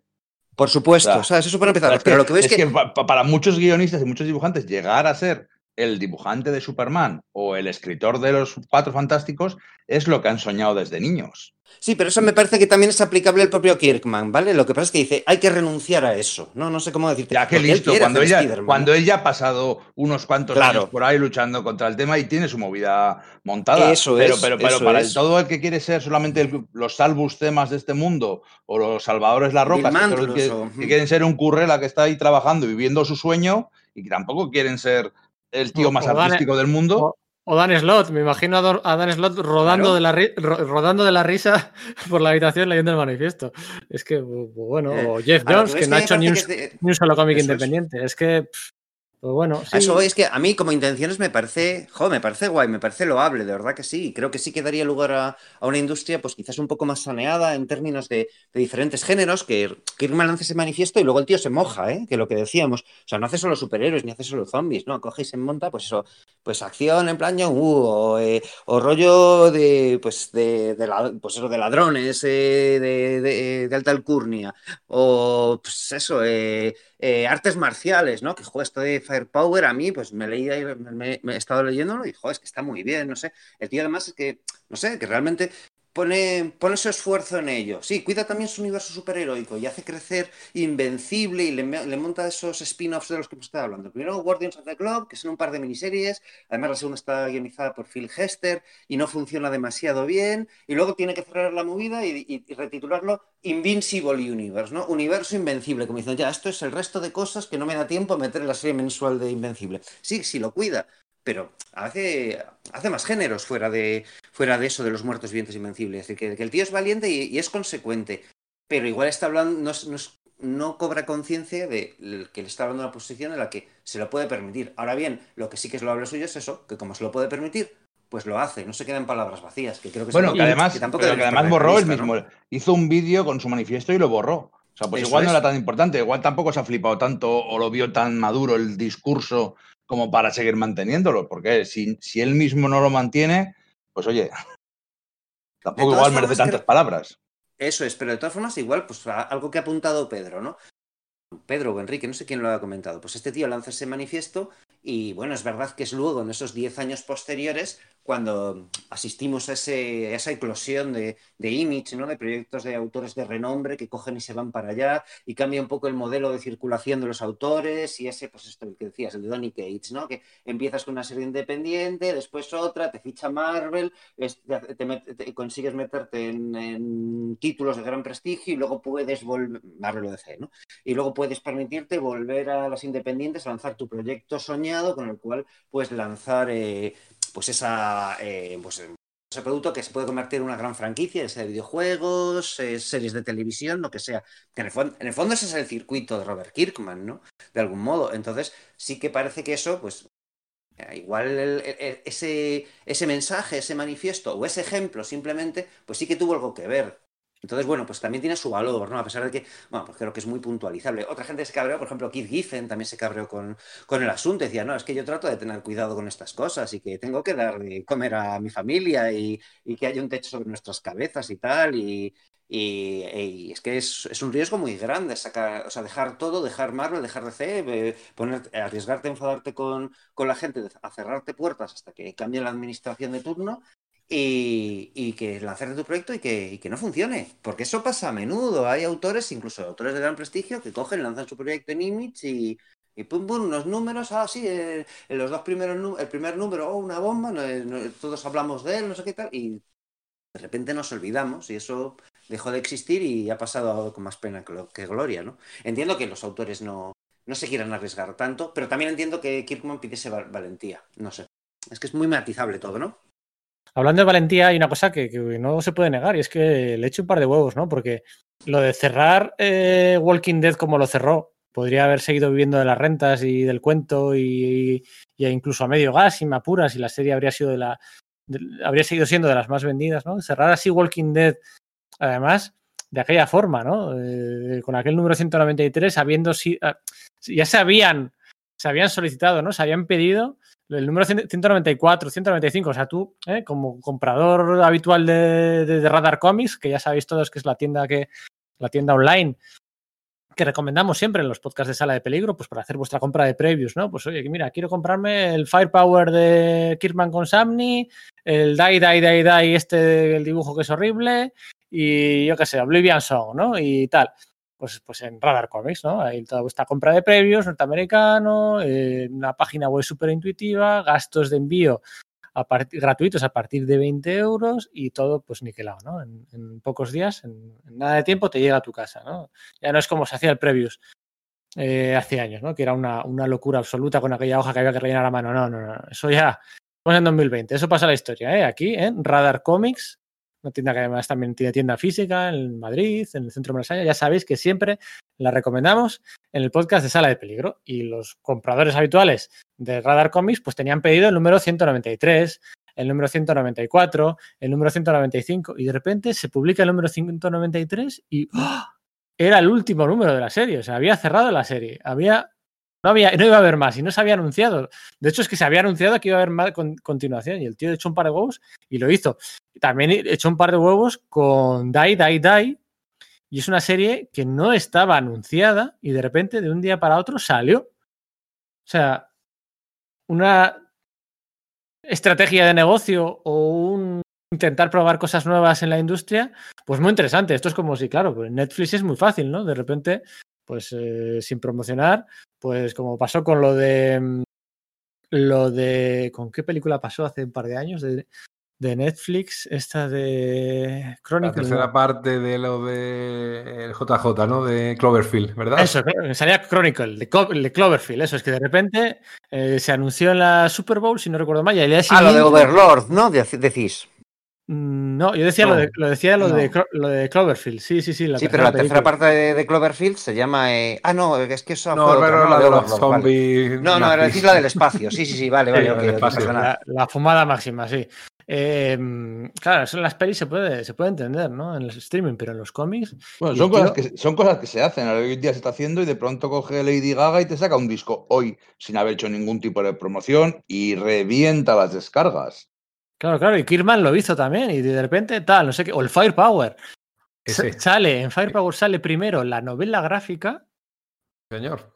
Y luego se, se convierte en serie regular con el contenido de la novela. O sea, la novela gráfica es, lo- no sé si el primero y el segundo cómics en grapa que se publican después.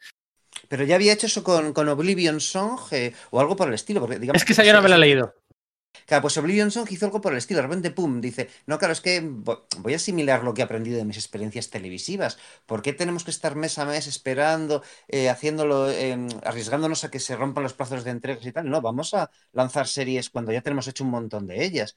Entonces, Oblivion Song ya tenía hecho muchísimo y de hecho Planeta aquí publicó el, el- el tomito, el trade paperback, cuando en Estados Unidos solo aparecía la, a la, a la vez que en Estados Unidos solo aparecía la primera grapa. El trade paperback ese le había llegado a los libreros para que le echaran un vistazo, para que la probasen y dijesen, pues anímate a, a pillar la serie, pero no estaba siquiera puesto a la venta. Unas estrategias súper locas.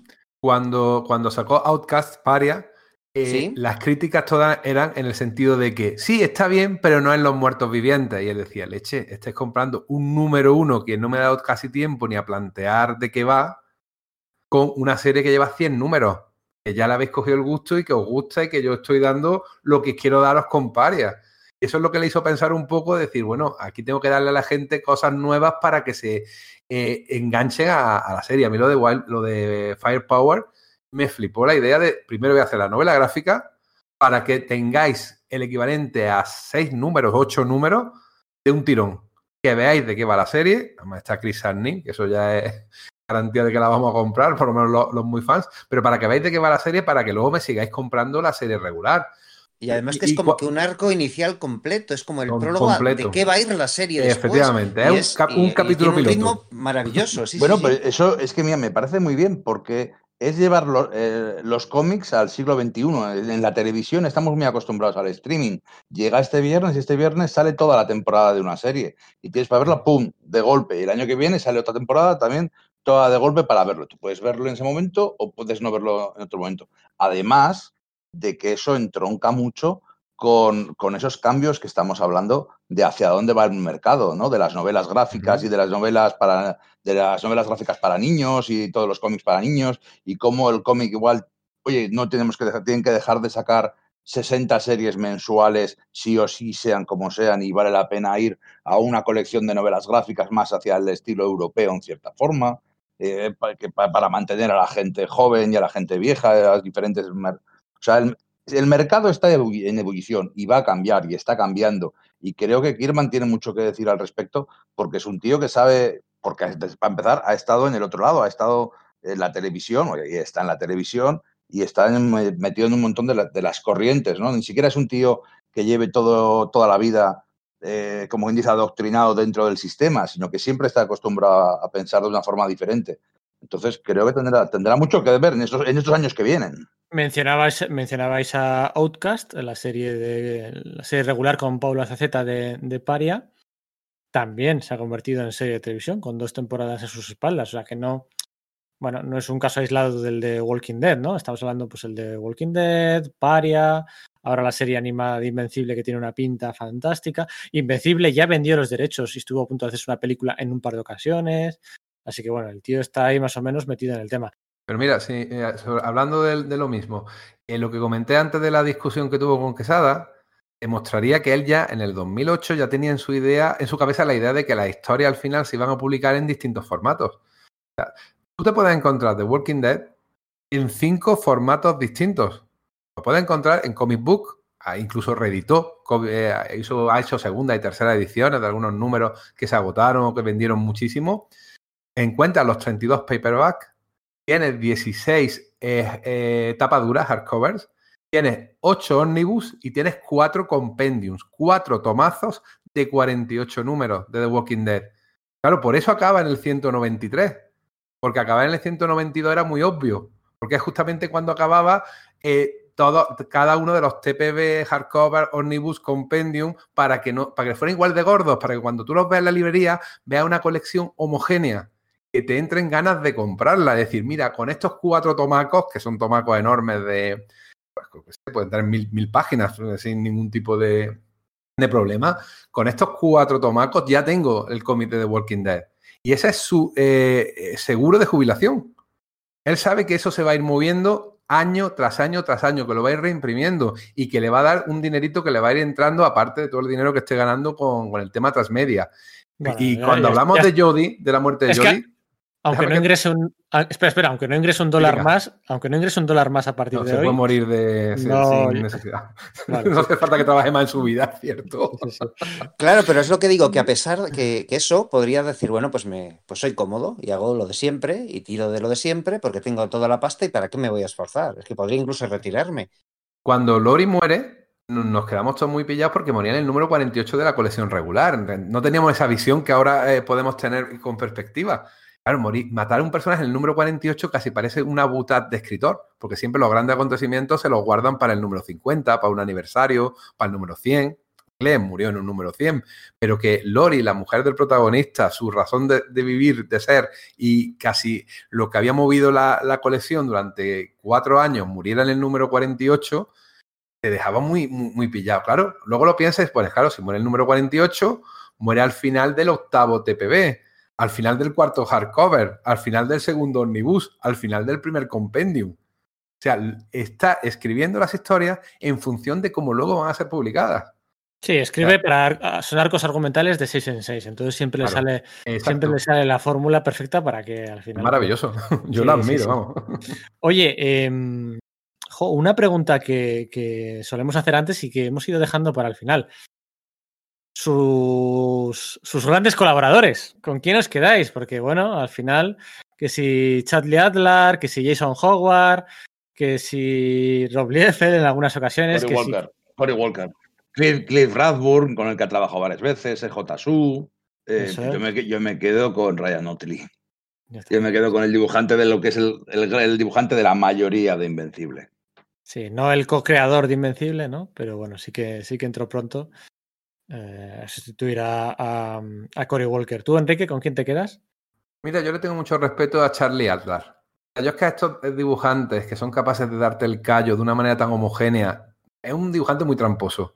Siempre que puede te evita todos los fondos posibles, eh, tiene cuatro caras casi que te las calca y que te las va repitiendo en los distintos, eh, en las distintas viñetas, número a número. Ese, ese dibujante que es un currito que es capaz de llevarte, pues, no toda la colección completa, porque fijaos que le pasó lo mismo en las dos colecciones. En, en Los Muertos Vivientes en Invencible le pasó que empezó con un dibujante y lo cambió por otro. En la Invencible fue la cosa bastante amistosa, pero al parecer luego ya sí tuvo problemas, sobre todo cuando ya entró el dinerito de, de la serie de televisión con, con Tony Moore, ¿no? Pero ese Charlie Adler que es capaz de, de manera consistente eh, darte una visión de, de, una serie de principio a fin, es lo que además pretende eh. Porque aunque en Ladrón de Ladrones cambiaba a los guionistas, el dibujante siempre lo mantenía, si no recuerdo mal. O sea, él y la idea de que haya unidad gráfica para él es muy importante. Pero me, yo estoy me acordando ahora, me estoy acordando ahora de una, de una viñeta muy famosa de Invencible en la que está en una sesión de firmas en una tienda de cómics o algo así. Y creo que era un chaval o algo que le preguntaba, le preguntaba lo de que, que cómo hacía para mantener el ritmo mensual de publicación, ¿no? Y, y, es que era muy meta el vacile. Mira, lo que hacemos, y, y, explicaba el truco, ¿no? Lo que hacemos es copiar la misma viñeta en, en, en varias veces en la misma página y le añadimos algún sí. diálogo y tal, y la gente no se da cuenta. De hecho, cuando y... has ido a decir tu momento favorito de la serie, antes diciendo un momento muy meta, muy troll y tal, pensaba que ibas a hablar de ese. Sí, es que este también me flipa, pero es que este es como, además, una vacilada a, a Bagley y a Bendis, ¿sabes? Que lo hacían descaradísimamente en Ultimate Spider-Man. De todas maneras, ese chiste ya estaba en, en, en, la, en Calvin y Hobbes. ya lo hacía metiéndose eh, Watterson con el de eh, con Schultz, el de Carlito y el Nupi. Ah, pues. Tenía también la misma, el mismo chiste. Pues aquí la cara que ponía, y no te das ya. cuenta, dice otro. Sí, ya, claro. Sí, porque además el dibujante con el que hablaba era Mark Grayson, el que hablaba, el que estaba en la tienda de cómics, en los sí, números sí. invencibles, y el dibujante con el que hablaba era un tío calvo con cierto incluso parecido a Bendis. Sí, lo, sí, lo cual es curioso, ¿no? Porque Bendis fue su padrino en Marvel y era su amigo y tal, y el, el bueno, espera, eso ya, la, ya lo habéis dicho dos veces, lo de su padrino y su amigo. Yo eso no lo recuerdo. Yo no tengo bueno, recuerdo. La, la, introducción del primer eh, tomo Ultimate Collection de, de está escrito de, de, Invencible está escrito por Bendis. Sí. Sí, sí, sí. sí. Es que no les Lo que no hizo fue coescribir con él, que es lo más normal cuando tú metes a alguien en la editorial, coescribas con él. Le pasó a Sí, con pero Morrison. no, pero no, yo no recuerdo grandes declaraciones. O sea, el otro sí que le tiraba la caña, lo que decía antes. Ah, yo quiero escribir Ultimate Spider-Man. Ah, yo quiero escribir Ultimate Spider-Man. Bueno, en, en, en Spider-Man, o sea, en Marvel Team Up, eh, la serie durante el recorrido, incluso durante Marvel Team Up y, y mucho más durante en el incorregible Hombre Hormiga, eh, las series están al servicio de la actualidad Marvel y van contando un poquitín lo que va pasando en la Secret War, sin ese al final de Bendis, en, la Civil War, en el Lobezno Enemigos del Estado, y va a estar un poco por detrás. Y hacen muchas, muchas referencias y muchos comentarios sobre cómics de Bendis, subordinados a Bendis. Sí, ya, pero yo decía fuera del medio, ¿no? O sea, fuera de las viñetas. No recordaba esa.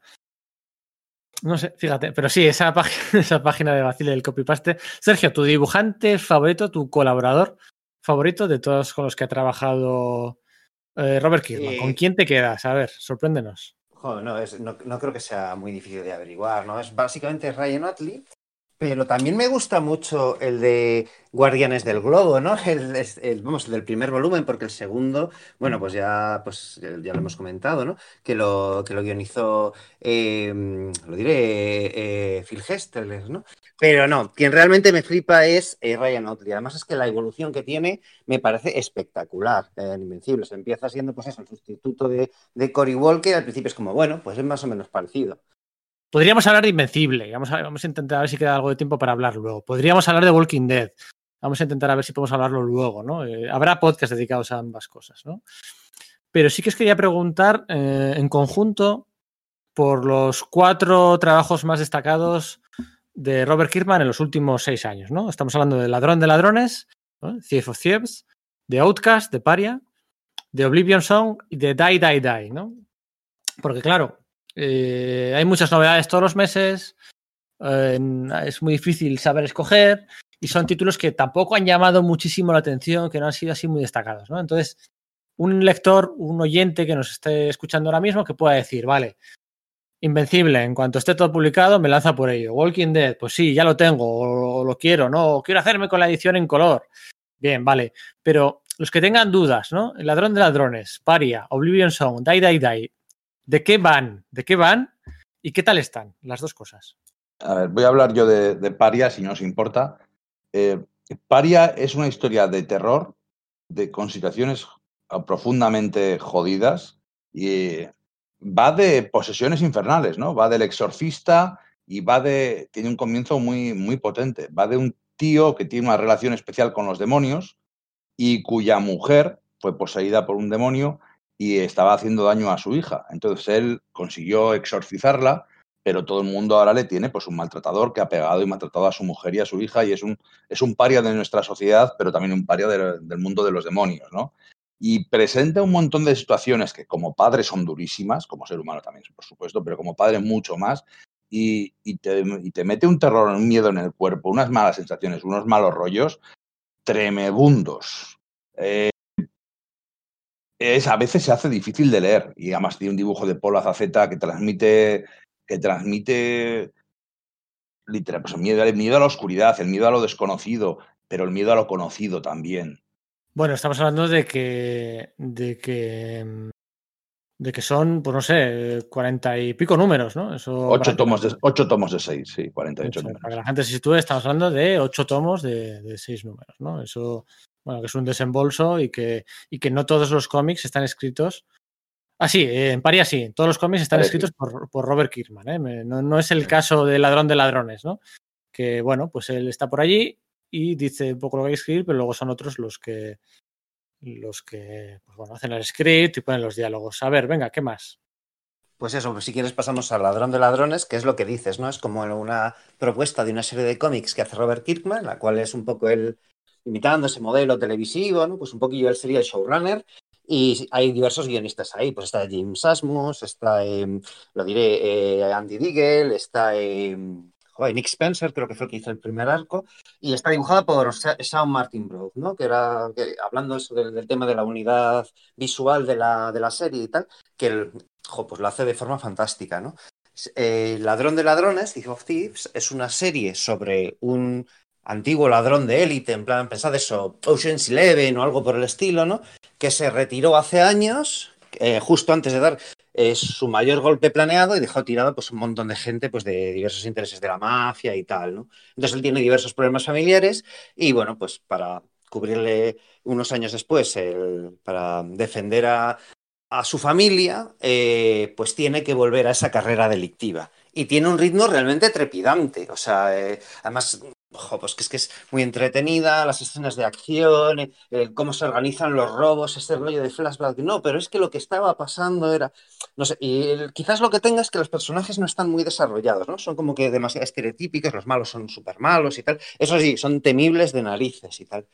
Pero a mí me parece algo bastante, bastante recomendable. No es una serie top, pero entretenida, jo, lo es un montón. Y ya os digo, a nivel gráfico, tanto el dibujo de Sean Martin Broth como los dibujantes que el primero, no recuerdo quién, fue el, primero, pero estuvo mucho tiempo y tal, luego lo sustituyeron, pero mimetizaba bastante bien su estilo. Pues no sé, a mí me parece una, una compra bastante competente.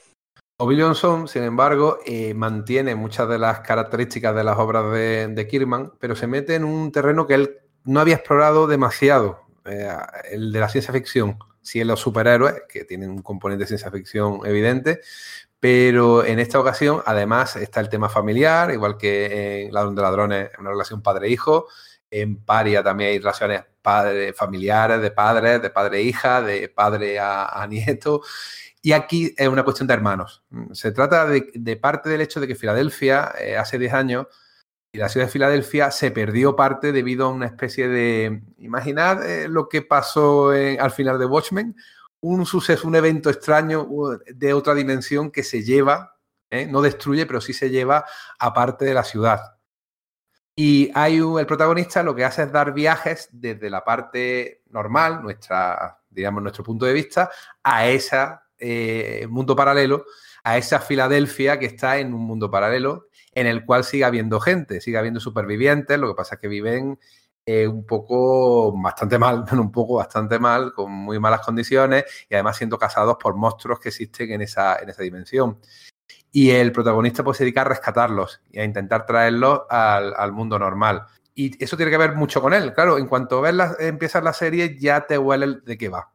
Te huele que el protagonista tiene mucho que ver y que tiene un, con ese, con ese evento y que tiene un sentimiento de culpa muy importante y además eh, tiene sobre todo la parte culpa de que parte de su familia se perdió y no ha sido capaz de encontrarla, entre ellas un hermano. Eh, A, eso me refiero cuando es una historia de, de, hermanos, de rivalidad entre hermanos. Es muy entretenida, está bastante bien, pero mmm, el hecho de que eh, suceda en dos planos de existencia y que ninguno de ellos te, te acabe de, cuadrar, de convencer, de, eh, intenta equilibrarlo y no, no lo consigue, no lo consigue. El dibujante es un dibujante creo que de origen italiano, Lorenzo de Felici, pero la verdad cuando yo veo esta serie y veo el guion y veo de lo que trata, me acuerdo mucho de David Rubin. No sé por qué, pero me daría que David Rubin dibujaría muy bien esa serie. Una cosa que estamos, bueno, que apenas hemos mencionado, estamos hablando mucho de Robert Kirkman en Image Comics. Estamos hablando, hemos hablado un poquito, mira, luego vamos a hablar de Robert Kirkman en Marvel, lo que es ya obra, obra por obra o dos o tres obras, pero estamos pasando por alto que estamos hablando al fin y al cabo de Skybound, ¿vale? Del, del sello, del subsello editorial de, de, Kirkman, del que es socio de Image Comics. Y en Skybound se publican muchos más cómics de los que Kirkman tan solo tiene pues un papel como pues, pues, pues, pues editor o contratador o, o jefe, ¿no? Pero del el apartado creativo eh, no tiene ninguna, ninguna relación. En Skybound, por ejemplo, se ha, publicado, se ha publicado el Extremity de Daniel Warren uh -huh. Johnson.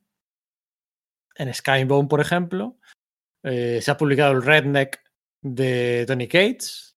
Hay una serie en ese sello, Destino Manifiesto, que es inédita, creo que está inédita en España, que a mí me gusta mucho. Es una serie de en, el viaje fundacional casi de los Estados Unidos de, ¿cómo se llaman estos dos? Viajeros que atraviesan eh, el paso del noroeste para intentar conectar la costa este con la costa oeste. Luis y Clark. Luis y Clark, muy, muchas gracias Íñigo. Pues le da un giro sobrenatural eh, esta serie y lo que van viendo es los monstruos que había en, en el centro de Estados Unidos y, y me encanta esa serie. No tiene mucho predicamento, pero está muy bien el Birthright de Josh Williamson, el Manifest Destiny de Chris Dignes, o sea, se han publicado joyitas. Eh, su etapa en Marvel, venga, vamos a hablar de tres series, eh, por encima. Bueno, cuatro series, ¿no? eh, su Marvel Team Up, sus Marvel Zombies, sus Ultimate X-Men y su eh, Incorregible Hombre Hormiga. Empezamos cronológicamente, su Marvel Team Up, una serie al estilo clásico de dos héroes, tres, juntando caminos al servicio de, bueno, un arco argumental más pequeñito y luego una macro, un macro arco argumental que une toda la, toda la saga, ¿no? La, verdad es que, bueno, pues como el primer volumen de Marvel Team Up, Spider-Man es protagonista en la mayoría de los capítulos, lo que para mí, aunque entiendo que es la esencia de Marvel Team Up, para mí le resta carisma, porque a mí lo que me gusta es, es que por ahí pasen un poco como el Brave and the Ball, ¿no? Que pasen, que, que sea completamente random, ¿no? Los personajes que, que para mí, no sé vosotros, para mí no tiene gracia ver un Marvel Team Up que un capítulo es Spider-Man con Lobezno, que está súper visto, otros Cuatro Fantásticos con el Doctor Extraño, que está súper visto, eh, Hulka con Miss Marvel, con, con Carol Danvers, que también está súper visto, o, o de ese estilo, ¿no? Fíjate, oh, este número salen Daredevil y Luke Cage. ¡Oh! Pues, pues Sí, y, eh, y Blade y Punisher. y Bla- Blade y Punisher son cosas. Me parece, un, me parece, me parece- ese team up me parece auténticamente glorioso. Ah, pues espera, no, no has pillado mi ironía. Eh, Sí, sí, no, la he pillado, la he pillado, pero, pero Ah. es que yo, yo creo que sí que hace un montón de team ups muy diferentes. Se mete a Sleepwalker, hace una saga de todos los. Sleepwalker, de hecho, no se, no, no se iba a encargar de una serie que no se Sí, hizo y sí, que luego eh, acabó por lo visto, no por lo visto es muy fan de, de Sonámbulo, de Sleepwalker. Eso es. Hace, una saga en la que son todo grupo, en la que unos alienígenas llegan y matan a todos los héroes del mundo y, y sobreviven pues los peores, ¿no? Eh, Darkhow, Gravity o como se llama aquel tío, un montón de superhéroes de tercera o cuarta fila que viajan al futuro y hay una saga de seis números o así dedicada solo a ellos. Por sí, ejemplo, araña.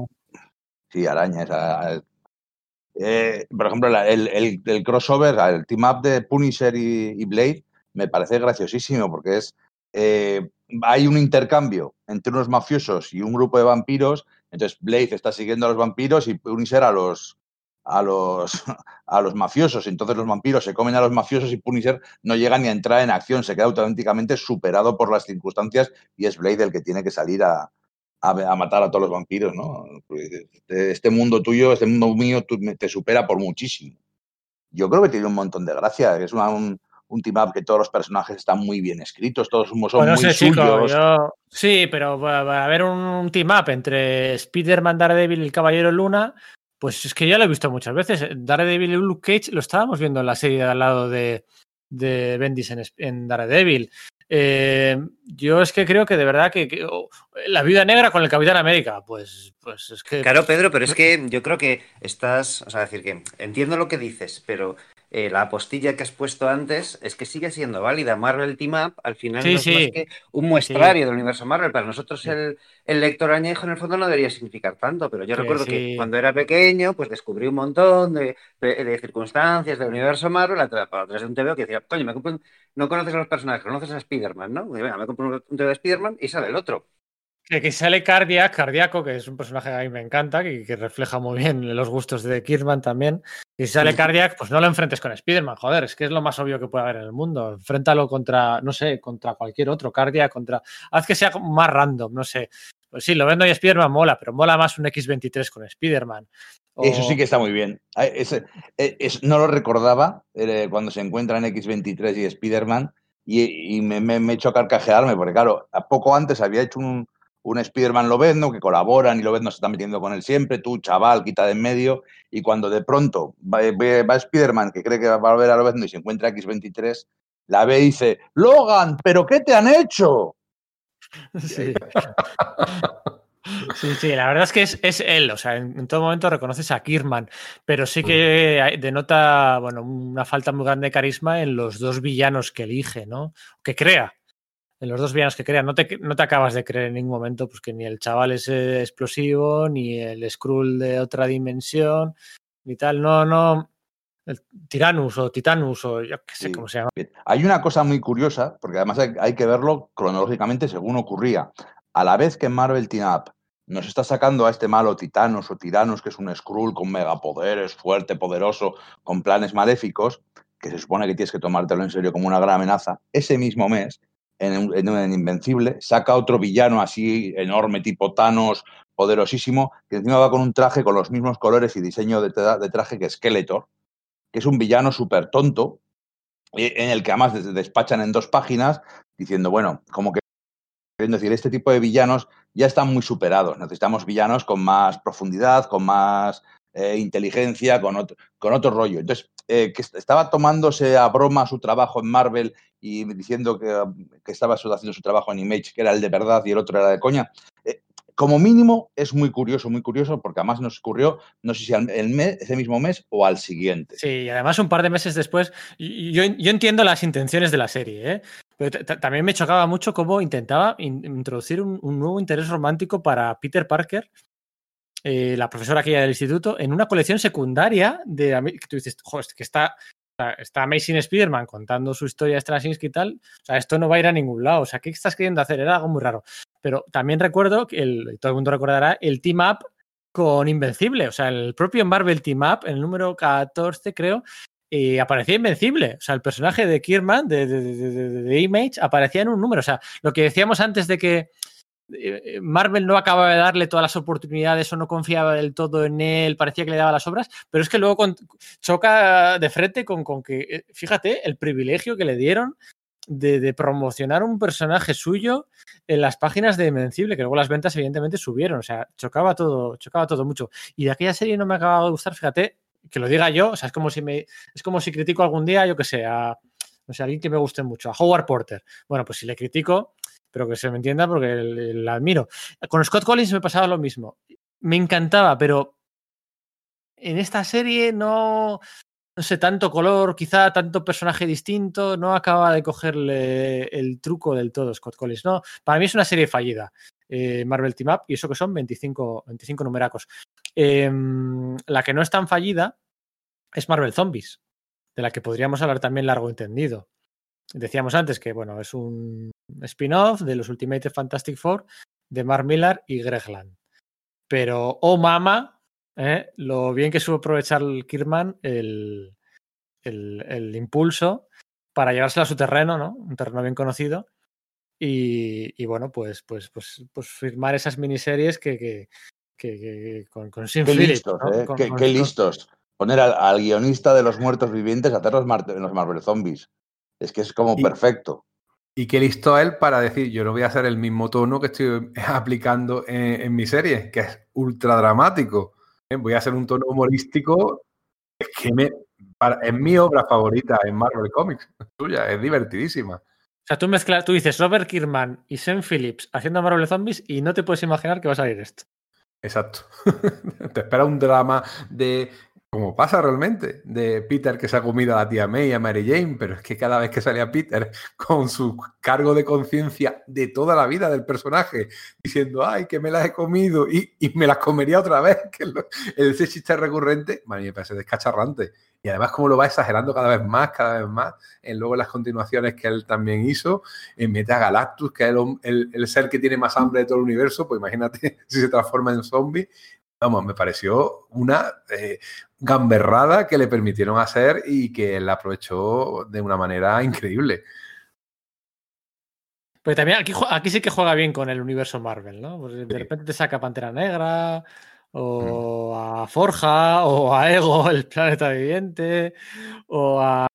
¿Sabes? O sea, aquí sí que sabe jugar con. Bueno, pues reparte juego bien, ¿no? Bueno, yo creo que lo he leído un par de veces originalmente y hace años que no lo vuelvo a leer. Pero sería un bocadito muy interesante, ¿eh? Nunca mejor empleada la expresión, ¿no? Sí, sí, es verdad, es verdad. no pan intended. Sí, no tan intended. Pero claro, sí. Que... Y luego, pues, eh, venga, incorregible hormiga, ¿no? Que hablábamos antes, empieza con, Sí, Empieza con pues este Eric O'Grady espiando a la tía en la ducha y bueno, pues enseguida sé que es un y, cabronazo. Y, y, es lo que hace varias veces durante la serie. O sea, es un, un tío que coge el traje de hombre hormiga y lo utiliza para ir directamente a, acosando selectivamente a mujeres y a meterse en las duchas suyas y a, y a ver, en plan, lo hace con, con Caron Danvers. En plan, bueno, se pone a vivir casi en las casas de las, de las mujeres a las que acosa. Bien reducido, mirándolas, una cosa súper tenebrosa y, y además contado casi con forma graciosa, o sea, con estilo, con el dibujo de Phil Hester, que es como muy luminoso. Es, es un cómic muy extraño. Sí, porque es que es, era lo que decías, ¿no? Que quizás el tiempo le ha pasado mal, ¿no? Pero no solamente porque hayamos cambiado nuestra mentalidad, sino porque eso también te da lugar a, verlo, a, ver que, que hay algo raro ahí, ¿no? Porque eso que pones es tan creepy y efectivamente el personaje no trata... Kirkman no te presenta al personaje como un héroe, ni mucho menos, pero como por lo demás el tono de la serie sí que tiene su punto de cachondeo, No es que se llegue a decir en ningún momento ni se le puede acusar de ello, pero sí que te da un poco la impresión de que, jo, que está poniéndolo un poco como si fuese picaresca. Mira qué gracioso esto, cuando lo que hay es que no es gracioso ni para Dios en ese aspecto. En otros muchos sí, o sea, tiene otra serie de gags con los que, jo, pues te puedes reír mucho, ¿no? Y lo que decíais, ¿no? Que lo interrelaciona con las distintas cronologías de lo que está pasando en el universo Marvel y, y, el, el dibujo de Phil Hester y no sé. Y luego, bueno, pues que creó ese personaje que luego fue reaprovechado en el universo Marvel, ¿no? Yo creo que a- llegó hasta los Vengadores de Remender. ¿m? Fíjate, de, una, de alguna forma tiene algo en común con, con esta serie muy posterior, la de, la de Spencer, la de los policías que, te- que están con un perro. ¿Cómo se llama esa serie? The Fix. The Fix. Eso Tiene- es. Tiene, tiene algo que ver. Lo que pasa es que The Fix te deja muy. Aunque el protagonista te, te ríes con él, te ríes de las barrabasadas que hace, pero tienes muy claro todo el rato que es la peor escoria que puedes imaginar. Y cuando crees que no puede ser más escoria, hace algo todavía mucho más rastrero. Y, y luego siempre va a- bajando a unos niveles muy inferiores. Pero también como el tono es un poco ese desfase, rollo Garcenis loco, pues no, no tiene mayor importancia. Lo que pasa es que luego, como en el incorregible de una hormiga, te lo mezcla con partes en las que él sí que parece que quiere ser buena persona o en las que puede que haya algún atisbo de esperanza y de redención. Justo. Cu- cu- eso cuando es. en la siguiente página vuelve a hacer una cosa súper despreciable, eh, Es cuando entra como- en terreno pantanoso, ¿verdad? sí, sí, te quedas con el, pie, con el pie muy cambiado de me río o no me río. O sea, porque te puedes reír cuando, cuando un personaje que sabes que es malo del todo hace algo malvado, puedes, puedes reírte, ¿no? Como si alguien. eh, claro, Cuando, cuando entras con el tema sexual es muy, más, más complicado, ¿no? Cuando un malo mata a alguien, a veces te puedes reír porque sabes que es un malo matando a alguien, como Darth Vader matando soldados oficiales imperiales que le han desobedecido, ¿no? Te puede, puede ser Mm. una cosa hasta graciosa. Pero cuando es una cosa así, con ese tono. Sí, eh, da, da mal rollito, ¿verdad? sí, sí, sí, sí. Y que por lo demás es muy entretenida y no sé, o sea, que es que eso, que mete un montón de referencias al resto del universo Marvel y, y está ese rollo de que le mete un traje muy molón al hombre hormiga. El traje de que lleva Eric O'Grady me, O'Grady me, me gusta un montón y es como que saca aprovecha los poderes, que, que pingue pan, pero mm, no sé, no Es sé. verdad que es un sentido del humor muy incómodo, eso es cierto. Mm. O sea, el estilo, no sé, Luis Ikai, Larry David, ese tipo de situaciones totalmente incómodas que dices tú, me tendría que reír, pero no debo de reírme. Eh, eh, juega muy bien con eso también. Repito, yo, si lo pones en perspectiva eh, y te lo tomas como lo que es realmente, pues tampoco tiene por qué ofenderte, pero si lo tomas al pie de la letra, es verdad que hay cada burrada. Bueno, de hecho, el protagonista provoca la muerte de su compañero y encima se liga a la novia, aprovechándose Claro, de los que- sentimientos de ella, que es aún despreciable, pero es que lo pone en el título, es irredimible. Mm. No Eso se es puede redimir este personaje. No lo sí, pero vuelvo a lo mismo, como, como luego tiene ese tonito de cachondeo, no sabes si, venga, si en el fondo es majete. Eso es lo que voy, eso es lo que me, me pilla con el pie cambiado. Si quizás lo, lo- lo hubiese rebajado un poco, lo, Mm. sería más unívoco el este. Entonces puede resultar confuso por ese lado. No sé, es entretenida la lectura, pero mm, con todas esas reservas, no sé. Bueno, y esos Ultimate X-Men, ¿qué me decís de esos Ultimate X-Men? Toma el relevo de la etapa breve de Brian Cabauhan y se queda allí casi 30 números acabando con ese crosso, ese con esa saga rara con portadas de Salvador La Roca que tenían Apocalipsis, Discordia, Onslaught, Magneto, que bueno, aquello era como un, un revival de, lo, de, la canción del verdugo por momentos. Eh, ¿Cómo recordáis esta, esta etapa ya, pues bueno, degenerando degenerando el, bueno, pues el universo, el universo Ultimate, ¿no? El 6 Ultimate, acercándose a, bueno, pues es que en cuanto se marcha, en cuanto se marcha Robert Kirkman, ya nada, lo- lo- los guionistas que entran son de, son semi desconocidos, súper de relleno para, bueno, pues para llegar hasta el ultimátum de Jeff Loeb, hacer ese crossover, ¿no?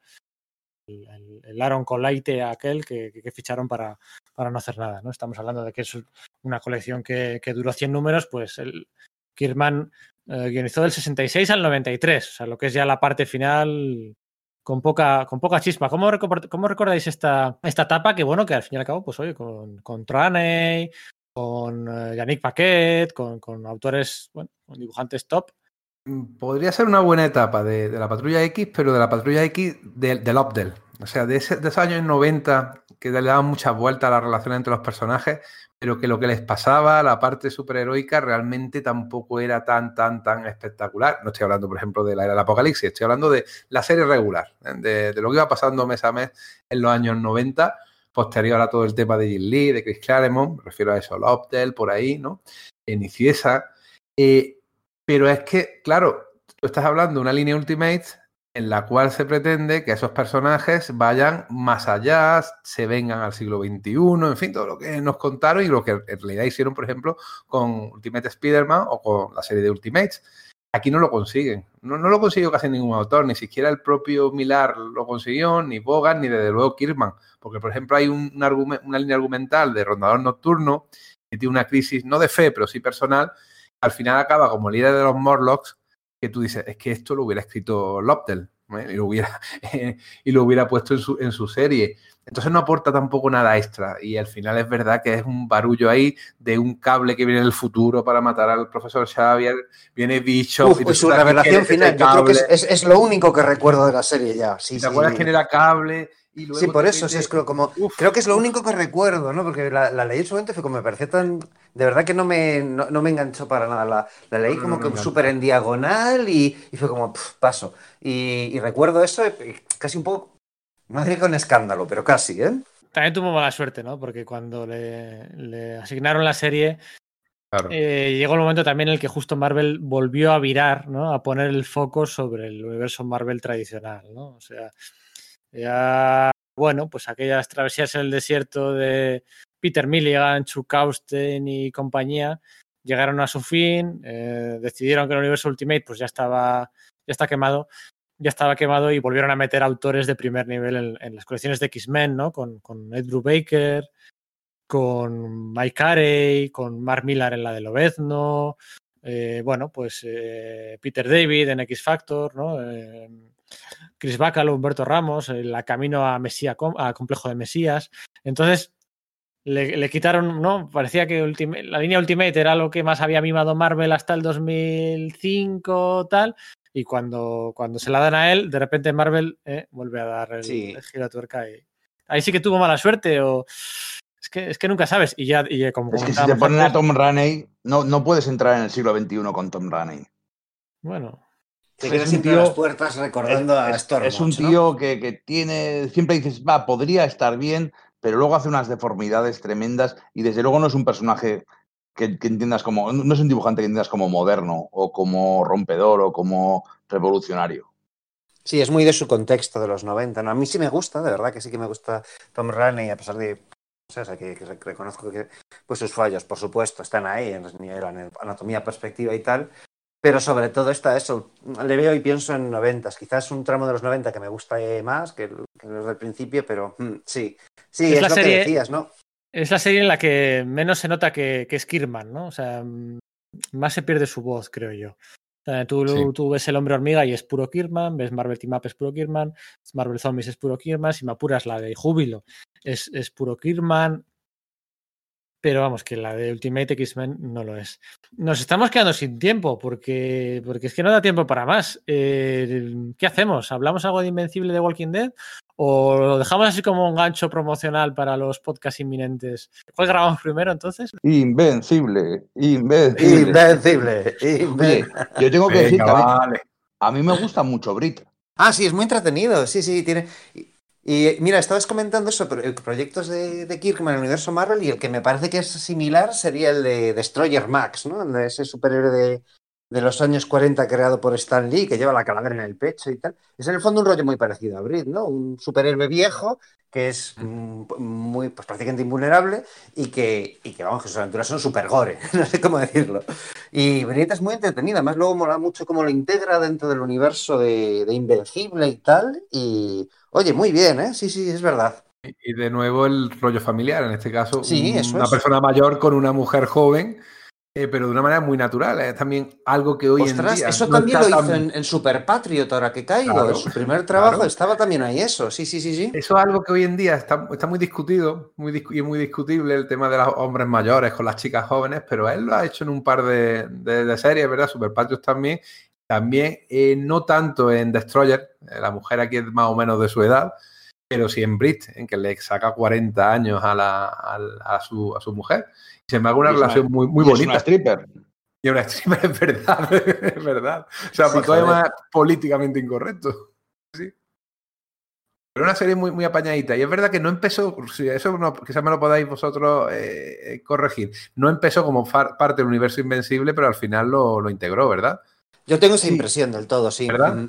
Sí, él, Sí. él va sacando cosas. eh, yo- siempre digo que él, que como he dicho antes, que él se enseña a sí mismo a escribir, eh, a base de pequeñas miniseries, de Tech Jacket, de, de Super Patriot, de pequeñas apariciones, un número de aquí, un número allá, va aprendiendo. Y, y, y Brit, yo creo que es donde ya de verdad cristaliza lo que va a ser Robert Kirkman. También con ese gusto por la ultraviolencia que con- en los cómics con el que yo comparto, ¿no? De, de, de de ultra- su- Ultraviolencia no, no es un término que sirva para explicar bien el nivel de violencia. joder. No, O sea, ni- es que el- es tan, el- tan la enajenado. En el primer número de Brit, el, el malo, que es un hay un malo que tiene poderes de control mental, que tiene, con- tiene controlados a, a 500 personas y les tiene todos bailando porque el tío acaba de salir de la cárcel. Entonces llega Brit, que no es súper fuerte, simplemente es invulnerable, le puedes tirar lo que quieras y le rebota, y el malo se hace un, mecha de gente.